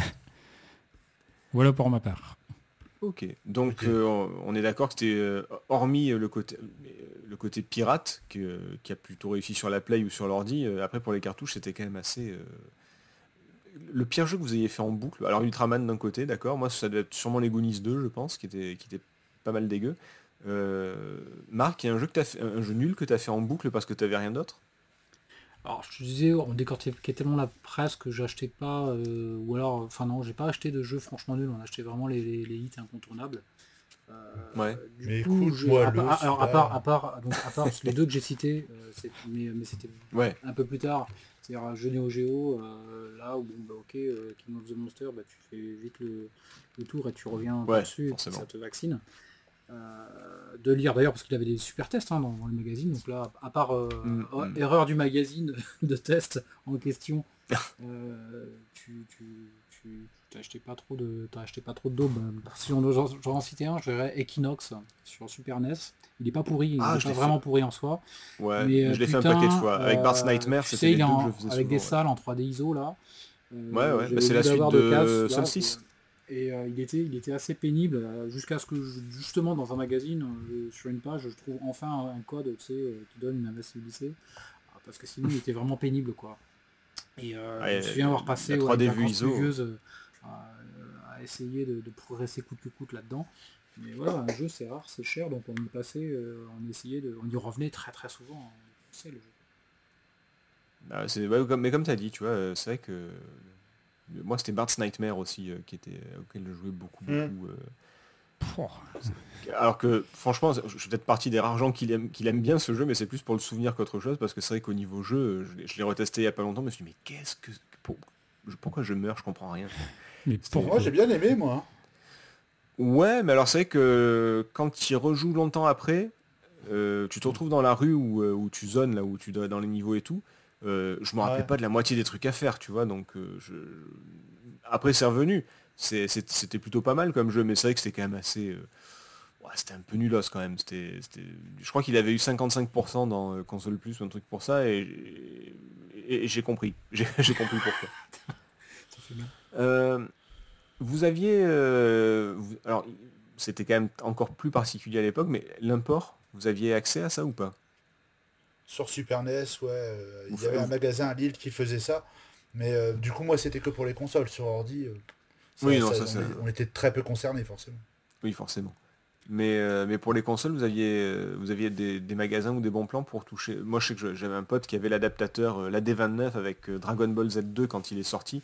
On était fou quoi. C'était, je sais plus combien il avait payé, mais on, on était fou. On l'a blindé tellement, ouais, mais celui-là aussi. C'était quand même super. Enfin, c'était un peu la hype d'avoir un jeu qui était écrit en japonais, parce qu'à l'époque, tout oui, bah oui. japonais, c'était oh, trop bien. Même si on comprenait rien, on faisait style, on, comprenait. Ouais, ouais, c'était bon, je sais dire japonais. Ça, ça, va, ça, va c'était Dragon Ball. C'est Dragon Ball. Ça va, ouais, ouais, c'est ça. Mais euh, après, par contre, c'est vrai que c'était quand même mais vraiment très, très, très cher. Bah, en fait, ça atteignait le prix des cartouches euh, bah, Neo Geo, en fait. Je veux dire, à part marque, personne ne pouvait se payer. Quoi. Vous, vous faites pas partie. Ouais, parce qu'il travaillait déjà. Euh, le... Vous faites pas partie de ces gens un peu fous qui, qui achetaient les... les, consoles en import, genre la Super Famicom et des trucs comme ça. Euh, non, bah... ouais. mais c'est pareil, c'était trop cher. Enfin, Exactement. le jeu en valait pas la... le jeu en valait pas la chandelle. Par contre, ça contribuait à l'aura du truc. C'est-à-dire que on avait déjà, on avait déjà l'officiel qui était cher. Par contre, l'import, toutes les boutiques d'import, parce qu'on les voyait dans les pages de magazine, euh, les Shotogen et, et compagnie, euh, c'était encore un cran au-dessus en termes de prix. Donc là, on en rêvait encore plus parce que c'était, ça sortait un voire deux ans avant, une Super Famicom. C'est sorti mmh. décembre 90 au Japon et début 91, vous voyez ça déjà dans, certaines pages de, Player One. Et, mais ça a perduré hein, comme tradition. ouais, ouais, ça a perduré un peu, mais ça sortait avant, donc tout ce qui se passait au Japon, c'était encore un cran supplémentaire dans, l'aura, dans le rêve et dans l'inaccessibilité, parce que quand tu voyais les prix qui étaient pratiqués sur les jeux, quoi, Shotogen, je me souviens, c'était encore 100 francs de plus, quoi. C'est-à-dire qu'un jeu euh, Super NES, c'était 50, 500 balles, même, euh, même 130 balles, que 130 euros, et, et, euh, sur Shotogen, c'était 150, 200 euros de plus, c'était 600 balles, 700 balles couramment les jeux sur Super Famicom, dans les années 91-92, c'était pour le coup du domaine, mais totalement inaccessible, quoi les méga CD en, Surtout en import, c'était 4000 euh, francs ouais, la console. Enfin, c'était c'était juste là pour rêver. Moi, moi l'import, c'était là pour rêver. C'était, ça rajoutait au rêve. de toute façon, les... tous les mecs qui frimaient dans la cour de récré, euh, qui disaient ouais machin, bah, moi j'ai une console en import. Alors soit c'était vraiment euh, pur mytho, soit c'est parce que effectivement ils avaient une fortune cachée quoi. Mais oui, bah, c'est le fameux. Ça, même l'adaptateur Super NES il y a, un moment, il fallait changer l'adaptateur parce que ça tournait plus comme il fallait. Alors il y a bien eu le coup sur la Mega Drive où tu suffisait de limer les côtés, mais ça a marché qu'un temps aussi. Euh, au bout d'un moment, il fallait quand même avoir l'adaptateur. Donc, euh, Oui, puis c'est vrai Ah, qu'après quand les jeux euh, sortaient en français, sortaient en Europe, c'est vrai que t'avais l'air con avec tes jeux japonais. Après, l'import Ouais. qu'on avait, c'était, tu sais, via l'adaptateur. Alors, je sais pas si c'était la D29 ou le replay. Non, c'est celui, la D29, c'est celui où on met les cartouches une à l'arrière, une à l'avant. En T. Ouais, c'est ça, je crois. Ouais, Ouais, voilà, c'est- ouais. Et euh, les Ah, cartouches pas- la D29, américaines, euh, celui- elles ont un format physique différent, mais surtout, Ah oui, elles, oui, avaient- oui. elles étaient vachement moins chères sur, euh, sur le marché de l'occasion et sur le marché tout court. Et, et même Micromania vendait du, du- de- du jeu Super NES. Qui, euh, Ouais, mais généralement, tu retrouvais toujours genre le, le vieux jeu de basket, le- le- les jeux tout pourris que tu pouvais te payer parce que sinon, les, les vrais bons jeux, ouais, c'était une fortune quoi. et ils margeaient plus. je Ah, même, de toute façon, les RPG, enfin, tu pouvais, à moins de parler japonais, tu pouvais pas te lancer là-dedans. Enfin, Moi, ça moi, faisait je- rêver dans les magazines, mais Moi, je, je bénis mes deux potes euh, que, que j'ai plus revus depuis, mais alors euh, Gérald et Ryota, s'ils s'ils m'écoutent, un de ces quatre, euh, qui avaient acheté chacun, il y en a un qui avait pris le Final Fantasy 3, donc FF6, et le Chrono Trigger pour l'autre. Et c'est peut-être les seuls jeux import que j'ai fait sur Super NES. Et bon, bah, je les ai encore aujourd'hui, mais enfin voilà, c'est c'est le, le peu d'import qu'il y avait. Par contre, c'est vrai que ça faisait rêver. C'est- Il fallait prendre de l'américain, mais euh, mais ça faisait rêver. ouais, c'est ça, fallait prendre de l'américain. euh, Et bon, euh, le truc, c'est que des fois, les, enfin, les, aux États-Unis, ils étaient servis au même titre que nous en Europe, et euh, le jeu Ah sortait oui. longtemps après. Mais je parle des RPG Jap qui faisaient tant Ah rêver oui, à cette époque-là.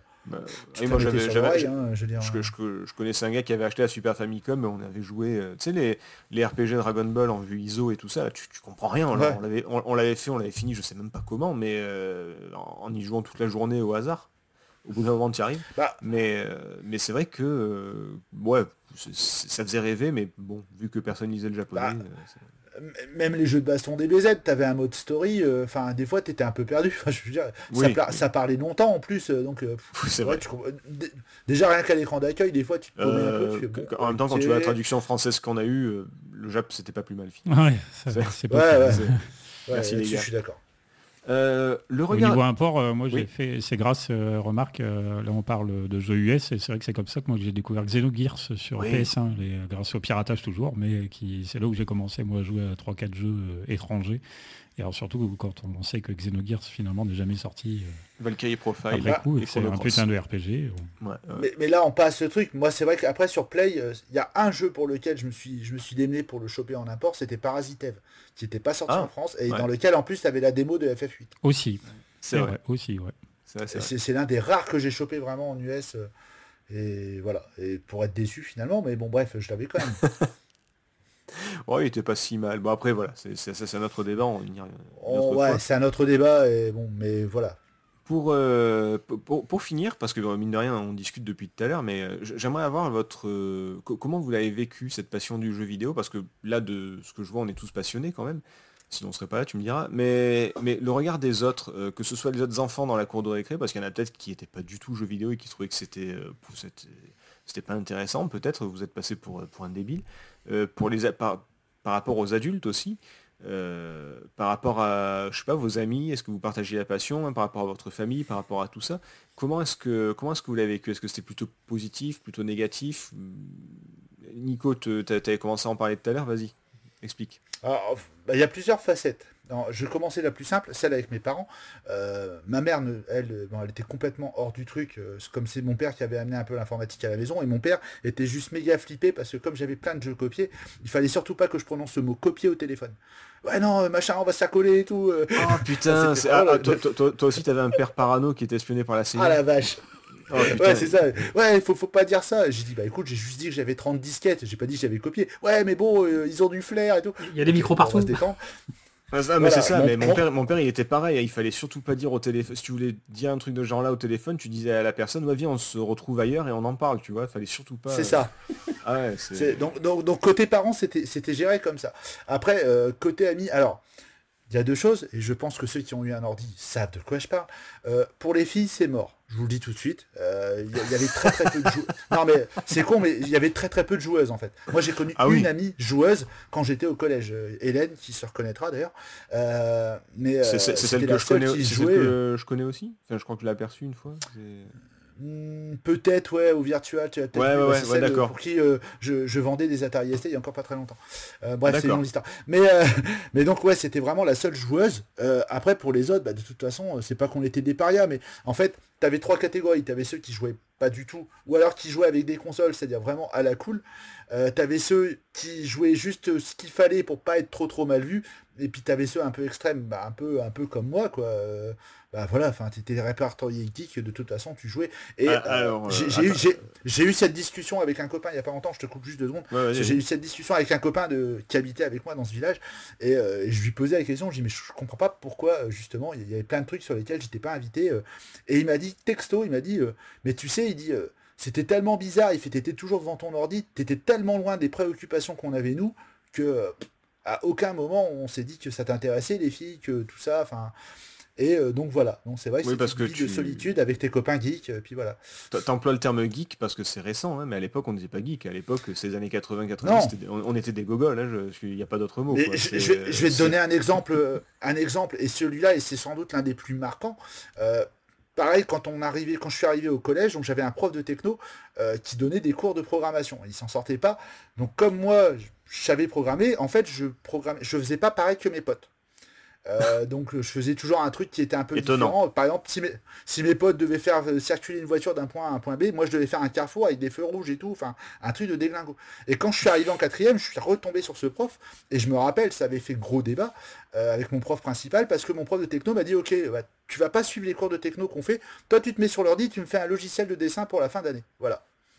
D'accord. Et, euh, mon prof, et mon prof de principal, qui était mon prof de maths, avait été ulcéré parce qu'il dit ouais mais machin, tu suis pas les cours de techno de- de- des autres. euh. C'est vrai, j'avais 20 de moyenne tout le temps du coup. Donc, euh, et j'ai fait ça pendant un an. J'ai fait un logiciel de dessin sur PC, un Olivetti à l'époque, donc je me rappelle. Et voilà, enfin, et ça, et j'étais tout seul. Ça, dit bien à quel point, voilà, ça, si tu savais programmer, si, si vraiment tu te servais d'un ordinateur comme il fallait s'en servir, t'étais vraiment euh, Et dire un que- paria, quoi. Et, et- et dire que je pense avoir la grosse tête. Par rapport à toi, je ne suis rien, Nico. Bravo. Non, non, mais enfin, ouais, enfin. oui. Ça va, je rigole, je rigole, je rigole, je rigole. Ça va. T'es- con des fois. Mais, euh, enfin, non, pas des fois, t'es con. Mmh, ouais, Mais, euh, con. Mais tout ça, tout ça pour dire, voilà, enfin, je pense que ça, ça illustre assez bien euh, ce qu'on pensait euh, vraiment de ce truc-là. Moi, euh, enfin, Vous avez vécu la même chose, c'était- euh, PH, Marc? Vous étiez un peu... Alors, peut-être que ça avait un peu évolué depuis après vers PH. Est-ce que c'est la même chose pour toi, euh, PH Ou, euh, ou c'était différent? Ben, Toi, toi, toi, t'étais t'étais un peu en dehors du truc, t'étais à, à- en décalé par rapport à l'actu, comme tu disais. Donc, est-ce que du coup, vous passiez pas pour... euh, ouais, mais non, mais laisse tomber, moi j'ai la Super Nintendo, lui il a encore la Master System. euh, tu, tu vois ce que je veux dire? Ou, euh, Non, mais ça peut. En hein, fait, euh, ouais. Ouais, euh, non, déjà vis-à-vis des parents, je pense que donc je disais c'est mes parents qui m'ont offert une Master System. À mon avis, avec le recul, ils ont dû regretter de voir comment on a plongé dans le jeu vidéo. je pense que voilà. t'avais dit qu'on aurait dû Parce un ils s'y sont jamais vraiment intéressés, ça leur plaisait pas, pour eux c'était pas une bonne chose et tout. Bon, ils ont fait avec, plus on va dire. Euh, après, euh, du fait d'être un peu en décalage, voilà, c'est ça, c'est que j'ai pas beaucoup forcément de souvenirs d'échanger énormément de jeux vidéo quand j'étais à l'école primaire. Je me souviens que les gens, ils amenaient souvent leur euh, matos à la fin de l'année, là, on pouvait faire ce qu'on voulait durant les derniers jours. Ouais. C'est comme ça Ouais. que j'ai découvert des jeux qui étaient du coup bien en avance sur ce que moi j'avais. Donc à l'école primaire, j'ai changé pas tellement. Au collège, oui, là, comme on a commencé à être plus en phase avec les consoles 3D euh, en termes de- d'années de, sortie et de, de jeux achetés, tout ça. Donc là, il y a commencé à avoir un petit peu plus d'échanges, sans forcément que ça paraisse euh, plus bizarre que ça, je pense. Mais bon, j'avais pas non plus 50 millions de potes, donc je peux pas faire un, bon euh, représentant du truc. Euh, et après, euh, j'ai l'impression, paradoxalement, qu'arrivé au lycée, pour ma part, j'ai changé peut-être moins de jeux vidéo avec mes potes à ce moment-là. Alors je sais pas si c'est parce que j'avais des potes qui jouaient pas aux jeux vidéo ou si c'est juste moi qui m'enfermais dans mes trucs ou j'étais peut-être trop passionné, je- j'en sais trop rien. Mais il y a eu un basculement qui s'est fait. Ouais, mais il y avait déjà la Play à l'époque, du bizarre. coup, euh, la, la Play a changé quand même pas mal de trucs sur le, le- le- le- la vision du jeu vidéo par les, par, Oui, par- quand même. par le- Après, par, par les voilà, moi, je- entre guillemets, donc euh, c'était pas, Euh, c'est carrément pas la même, euh, le même truc que Nico, que ce qu'a vécu Nico. Ce que je veux dire, c'est que, ouais, ouais, surtout que après, bon, vous me connaissez, même si av- avant c'était encore pire, je parlais vraiment pas beaucoup, tout ça, donc les gens savaient pas forcément ce que je faisais de ma vie. Donc les gens, ils savaient que j'aimais le foot, par exemple, mais le fait que je joue à la console, en dehors de mes potes proches, Personne je ne sais même pas si les gens qui étaient dans ma classe le savaient. D'accord. Le pauvre petit timide. Euh, et toi, euh, Ah, Marc, ça se passait comment du coup? Beaucoup. Je trouve que ça se passait très bien. Enfin, si je remets les années euh, collège-lycée qui s'établissent entre 88 et 95, bah, qu'en 95, euh, toutes ces années, je pense que le jeu, le jeu vidéo était passé quand même dans la, dans, dans la culture du grand public. Euh, et et c'était. bah, effectivement, il y avait un côté geek péjoratif, mais c'était pas. Enfin, je l'ai pas vécu du moins comme ça, c'est subjectif, hein, mais c'était pas trop sensible. On était peut-être que la moitié ou les trois quarts des garçons de la classe jouaient aux jeux vidéo, les filles un peu mmh. moins. Et donc ça jouait, on avait différentes machines, donc il y avait le petit côté guerre des consoles avec toute la mauvaise foi, c'était assez rigolo toutes ces époques-là, mais c'était pas mal vécu, hein, c'était une petite guerre tout à fait gentille. On se prêtait les jeux euh, alors c'était pas des grandes bourses d'échange, hein, c'était plutôt les potes les plus proches, quoi, les, la dizaine de potes les plus proches, euh, on se passait les jeux euh, et on jouait tous la plupart, quoi. Et du coup, c'était pas des années, enfin c'était pas, enfin d'un point de vue de la perception, c'était pas mal vécu. Et, ah c'est. Et je, voilà, c'était, il fallait mettre. ah, moi j'ai, tu, tu, vois, c'est marrant parce que toi c'est c'est plutôt positif, alors que moi c'est plutôt côté. Euh, alors c'est pas autant que Nico le côté euh, paria, mais il y avait un côté euh, si tu joues encore aux jeux vidéo après le genre après la quatrième, enfin après la cinquième, ouais ben voilà quoi, t'étais. Désolé, je parle comme à l'époque, hein, ça se fait plus aujourd'hui, mais enfin en tout cas pas dans un podcast digne de ce nom.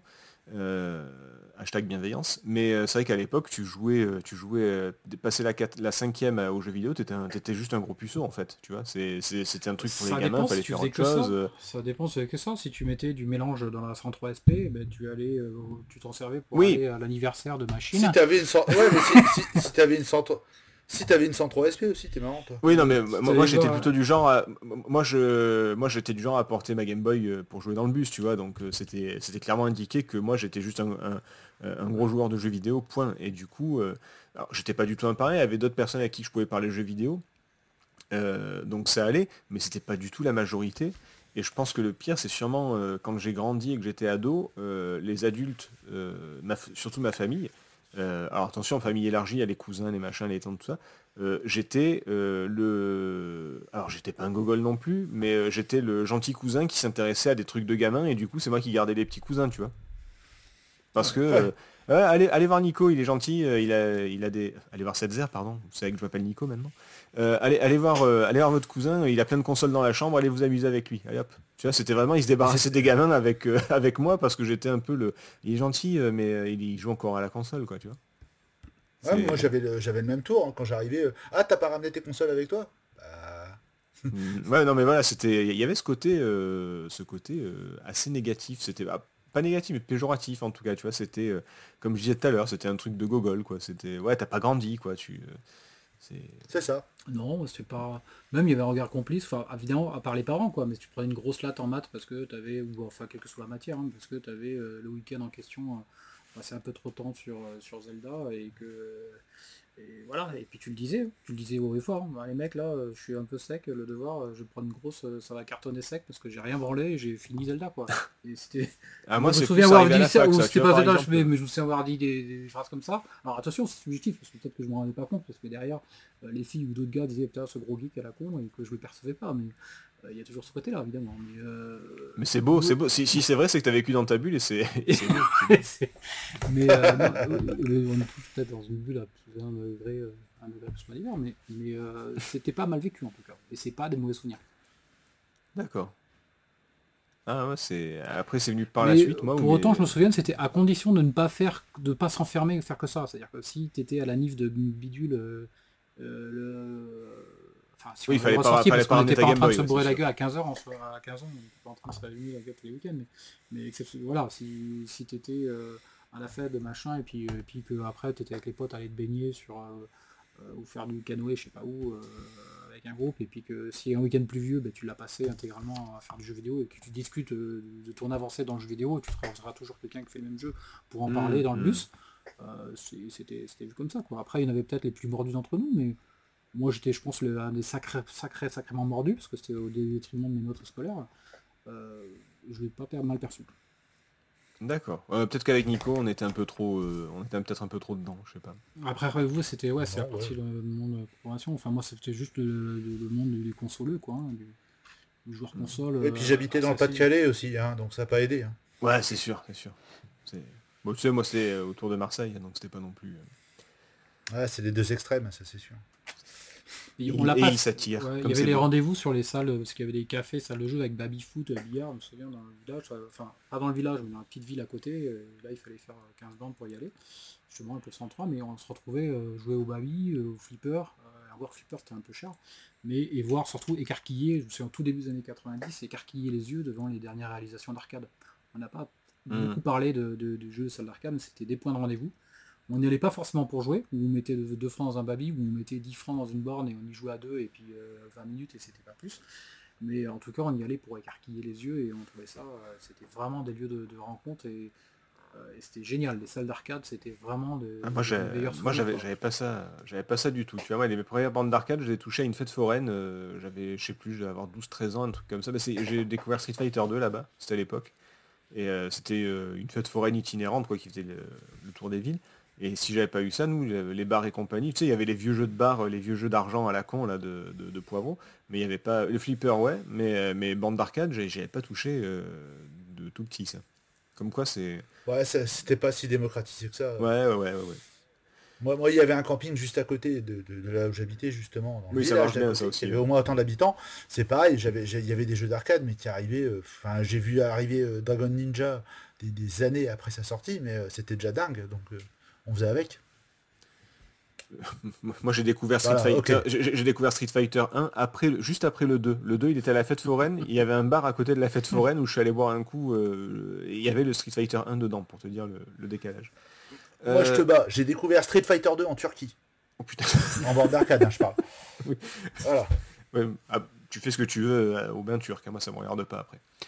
Euh, messieurs, euh, si j'aimerais bien qu'on qu'on conclue avec une, une question. euh, alors, ça va être une réponse, euh, réponse de Normand, comme on dit, ça dépend, oui et non. euh, euh, mais est-ce que c'était mieux avant finalement? Moi c'est la question que je me pose. Les, les années 80-90 pour beaucoup c'est c'est l'âge d'or. Euh, Il y en a beaucoup qui ne jurent que par la Super Nintendo, par la Mega Drive, par ci, par ça. Euh, Il il y a des licences. euh, bah, Excusez-moi mais Sonic, je sais que je, sais que PH aime beaucoup, euh, mais Sonic, il y a quand même beaucoup plus de mauvais jeux que de bons jeux dans la licence, et notamment parce que dans les années 90, il y a eu cette espèce d'explosion de Sonic. Euh, ça fait naître des trucs vraiment, mais en même temps c'était pas du tout la même ambiance, c'était pas du tout le même, bah, comme on dit aujourd'hui jouer aux jeux vidéo, bah, tout le monde le fait, hein. Euh, il y a même, des, y a même des, des, des personnes âgées qui jouent aux jeux vidéo et qui en font des, vidéos sur internet, etc. Euh, tout le monde y joue d'une façon ou d'une autre. Euh, 50% des, des joueurs sont des joueuses, donc ça s'est démocratisé de ce côté-là aussi. Enfin bref, tout a beaucoup évolué, beaucoup avancé. Mais c'était pas du tout la même ambiance, c'était pas du tout pareil. Est-ce que pour vous, c'était vraiment l'âge d'or? Est-ce que pour vous, c'était mieux avant? Je, je- je peux répondre. Euh, Réponds. Euh, je vais même répondre. euh, eh, bien, ça dé- eh bien, ça dépend. Ah, super. Non, non, non, non. euh, je, je vais, je vais juste euh, l'exposer en deux parties. La première partie, c'est est-ce que les jeux d'aujourd'hui... Enfin, les, les En, jeux en 47 Alors points chacun. Et euh, Oh, merde chaque partie, J'aurais déjà fini si vous m'aviez pas coupé, quoi. Et je vous merde, ok? Vas-y, Bah, vas-y. C'est pas possible, ça. Vous êtes intenable. C'est dingue, on fait un podcast, vous êtes pas... Vous êtes hystérique, vous êtes hystérique. Bon, allez. Ah, n'importe quoi. Ouais, donc je disais, non, euh, sur la qualité des jeux, c'est c'est évident, c'était pas mieux avant. Par contre, euh, ce que je regrette, et moi ce que je préférais vraiment avant, c'est qu'il y avait cette découverte permanente. C'est-à-dire que comme Ah les oui. jeux, on les voyait pas bouger, pas forcément, à part pour les cassettes, comme le disait tout à l'heure Marc, euh, bah, on savait pas vraiment à quoi s'attendre. Il y avait toujours une bonne ou une mauvaise surprise, mais il y avait un côté vraiment excitant en ce moment où tu mettais ou la cartouche ou la disquette en disant putain, sur quoi je vais tomber, euh, soit je vais m'éclater, soit pas du tout. Et j'étais comme un fou. Maintenant, de toute façon, on a déjà 10 000 trailers, des vidéos, des machins. Tant et si bien que quand t'arrives devant le jeu, finalement, bah, pff, ouais, ouais, bah, ouais, Ouais, c'est ce que tu t'attendais. Tu t'attendais à rien, mais t'es tu- déçu quand même, quoi. Tu t'es lassé avant Que- qu'il que sorte, ma- ouais. Ouais, c'est ça qu'avant, bah voilà, ouais, c'est vrai que bah, les jeux étaient, franchement, bah oui, avec le recul, sont, étaient pas top, mais euh, t'avais toujours ce, ce- ce petit côté d'excitation en se disant, ah purée, j'espère que ça va être bien et tout, machin. Et, puis, euh, et voilà, et ça, c'était cool, quoi. Je, je vais être obligé de parler comme un vieux con, mais, mais, mais je trouve qu'il y avait aussi beaucoup plus de... C'était une zone vierge à explorer, le, le jeu vidéo, il y avait beaucoup de créativité. Je trouve qu'il y en a quand même beaucoup, beaucoup moins euh, aujourd'hui de la créativité. Des, des jeux où tu te dis, euh, waouh, ça je l'avais jamais vu. Il y en a très très Ouais, peu. mais on a, déjà, on, a, on a déjà fait tellement de choses aussi. enfin, Oui, oui, mais je veux dire que de- depuis le FPS, il n'y a pas eu de grosse évolution. euh, depuis la 3D et le FPS, il n'y a pas eu énormément de, de révolution dans le jeu vidéo non plus, quoi, tu vois. en admettant Euh, que le FPS soit une révolution. Oh, oh, oh, pardon. Ouais, quand même, quand même, ça a changé pas mal de trucs. Mais, euh, mais bon, après, quand tu regardes... Retourne jouer à Call of Duty, s'il te plaît. tu... Eh, Il y a quand même de très bons jeux en, en vue subjective. Mais, euh, Oui. mais ce que je veux dire, c'est que il y a, a tellement, rien que les remakes, les machins, euh, qu'on s'appelle les remasters et tout, ils, ont, ils font un remaster de, Last of Us qui était le meilleur jeu PS3, qui est devenu le meilleur jeu PS4 et qui a su en devenir le meilleur jeu PS5. Il n'y a, que de ça maintenant, et niveau créativité, les gars ils font 3 pixels et ils reprennent des, vieilles recettes de jeux vidéo et, et, tout le monde crie au génie alors que c'est des trucs qui existent depuis 30 ans. Euh, ouais, mais enfin, attends, euh, si, je puis me permettre aussi, euh, à, l'époque, c'est-à-dire qu'on avait des mecs qui créaient des jeux, tu m'excuses, hein, des héros comme Super Frog, on est dans, le niveau de l'improbable. Je pourrais te citer des jeux avec un contexte complètement déglingué. mais c'était pas du tout la même, la même ambiance et le même truc. Mais quand même, je, trouve qu'il y a ce, manque-là. Voilà, après, voilà, c'était ton avis, je, le complétais. Donc, du coup, mieux avant ou pas alors? On lance un débat. Hein, bah, non, non, c'était pas, c'était en, plaisir de jeu, non, on peut pas dire c'était pas mieux avant. Voilà. Je suis désolé, je suis obligé de trancher dans l'arme. Non, non, mais c'est ton avis. Euh, tu, as le droit. Marc, du coup. Euh, les jeux en eux-mêmes, les jeux étaient quand même, euh, oui, enfin, c'était quand même moins riche, quoi.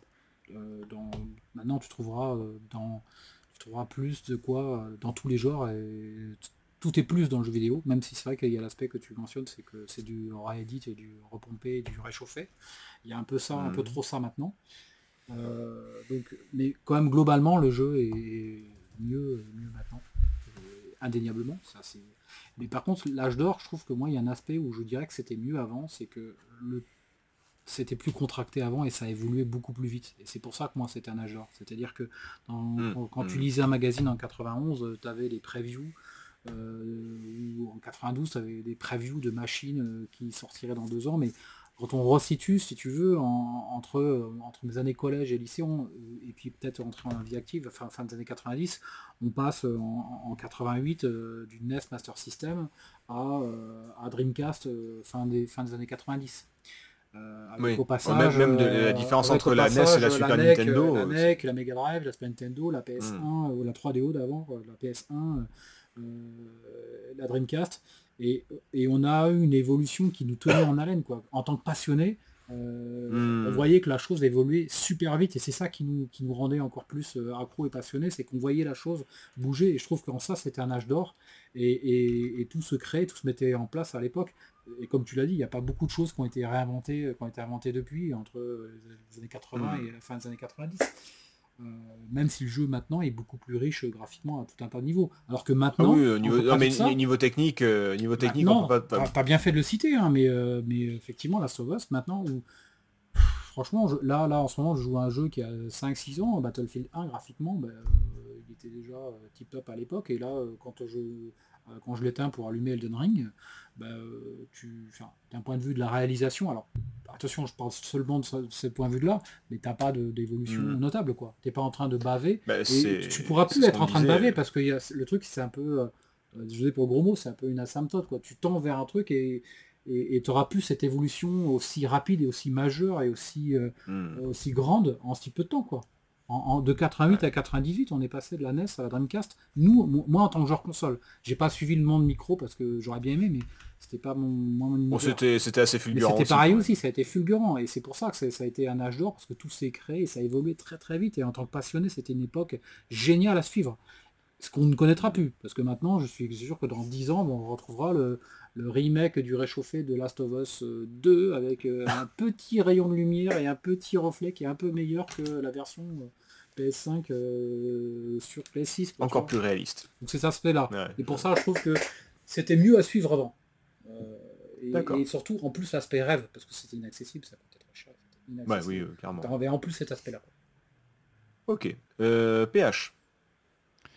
bah, je rejoins pas mal ce qui est dit jusque-là. moi aussi, en fait, sur la part un peu subjective, forcément ayant grandi dans les années 80 et principalement 90, il y a toute cette nostalgie qui va jouer, qui fait que j'ai tendance à me dire le jeu vidéo c'était mieux avant parce que j'ai grandi avec ça.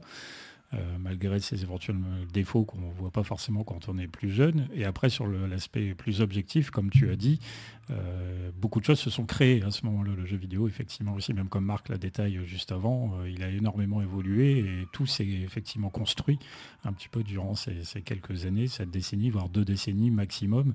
Et c'est sûr que ça, par rapport à tout ça, on a tendance à se dire que c'était mieux avant par rapport à ça, mais sinon pour tout le reste, je pense que c'est pas le cas. Puisque moi le premier, euh, quand je dois jouer à un vieux jeu, j'y joue sur émulateur avec une manette moderne, j'y joue pas avec la vieille console sur une cathodique et, sa manette d'origine. Euh, c'est pour des raisons Ah effectivement. bah, tu, de- tu- de- tu de devrais, tu devrais. Je devrais, euh, pour des raisons de confort euh, de jeu, de simplicité aussi, parce qu'après, euh, quand on se dit euh, on est jeune, on a le temps de jouer, on en parlait tout à l'heure avec les vacances, euh, c'est plus le cas maintenant. J'ai pas, j'ai pas 4 heures à passer pour essayer de passer un niveau. Tu dis Oui, oui. heureusement il y a des sauvegardes automatiques, des trucs comme ça qui assouplissent ton expérience de jeu. Et si le jeu est devenu aussi, c'est le, le truc qui est derrière, c'est que c'est devenu une industrie de masse maintenant Oui, un oui. très très très gros business, il est hors de question que les joueurs soient frustrés. Donc euh, il y a beaucoup de choses qui se sont améliorées quand même par rapport à ça, par rapport au Mm. fait d'être devenu du coup quelque chose de populaire, avec les avantages et inconvénients que ça comporte. C'est vrai que maintenant, euh, un peu comme on le voit au cinéma, mais dans tous les médias, je pense en général, hein, euh, la prise de risque, effectivement, elle n'existe plus, certainement pas dans les projets qui sont assez ambitieux, assez coûteux. Mhm. Alors oui, chez les indépendants, on peut encore trouver peut-être des choses là, un peu plus originales, plus osées, plus marquées artistiquement, etc. Ça, y a- ça existe encore. De là, effectivement, comme tu disais norme. toi, être vraiment, être vraiment, non, c'est pas la norme, mais de là, être vraiment euh, surpris comme on pouvait l'être, évidemment, il y a 10, 15, 20 ans, euh, ça, c'est quand même autre chose. Je, donc moi, je dirais jamais que le, je dirais pas c'était mieux avant parce que c'est pas vrai. Même s'il y a des choses effectivement sur lesquelles, on, comme explique Marc, on ne reviendra jamais. C'est une époque qui a été assez, euh, euh, je sais pas le terme, mais euh, bénéfique de ce point de vue-là par rapport Oui. au, au média en lui-même. Mais le média, tout simplement, c'est lui qui a énormément évolué. Et maintenant, c'est devenu du business, donc euh, avec euh, Ouais. vraiment tous les défauts que ça comporte. hein. Bah ouais, je, je suis d'accord avec vous. C'est-à-dire que oui, effectivement, euh, c'est pour moi, c'est pour moi c'était mieux avant au niveau de tout ce qui était l'ambiance, la mentalité, tout ce truc où il y avait vraiment, je sais pas, il y avait ce- ce- cette notion de, de club secret où tu pouvais partager avec des gens qui étaient un peu initiés.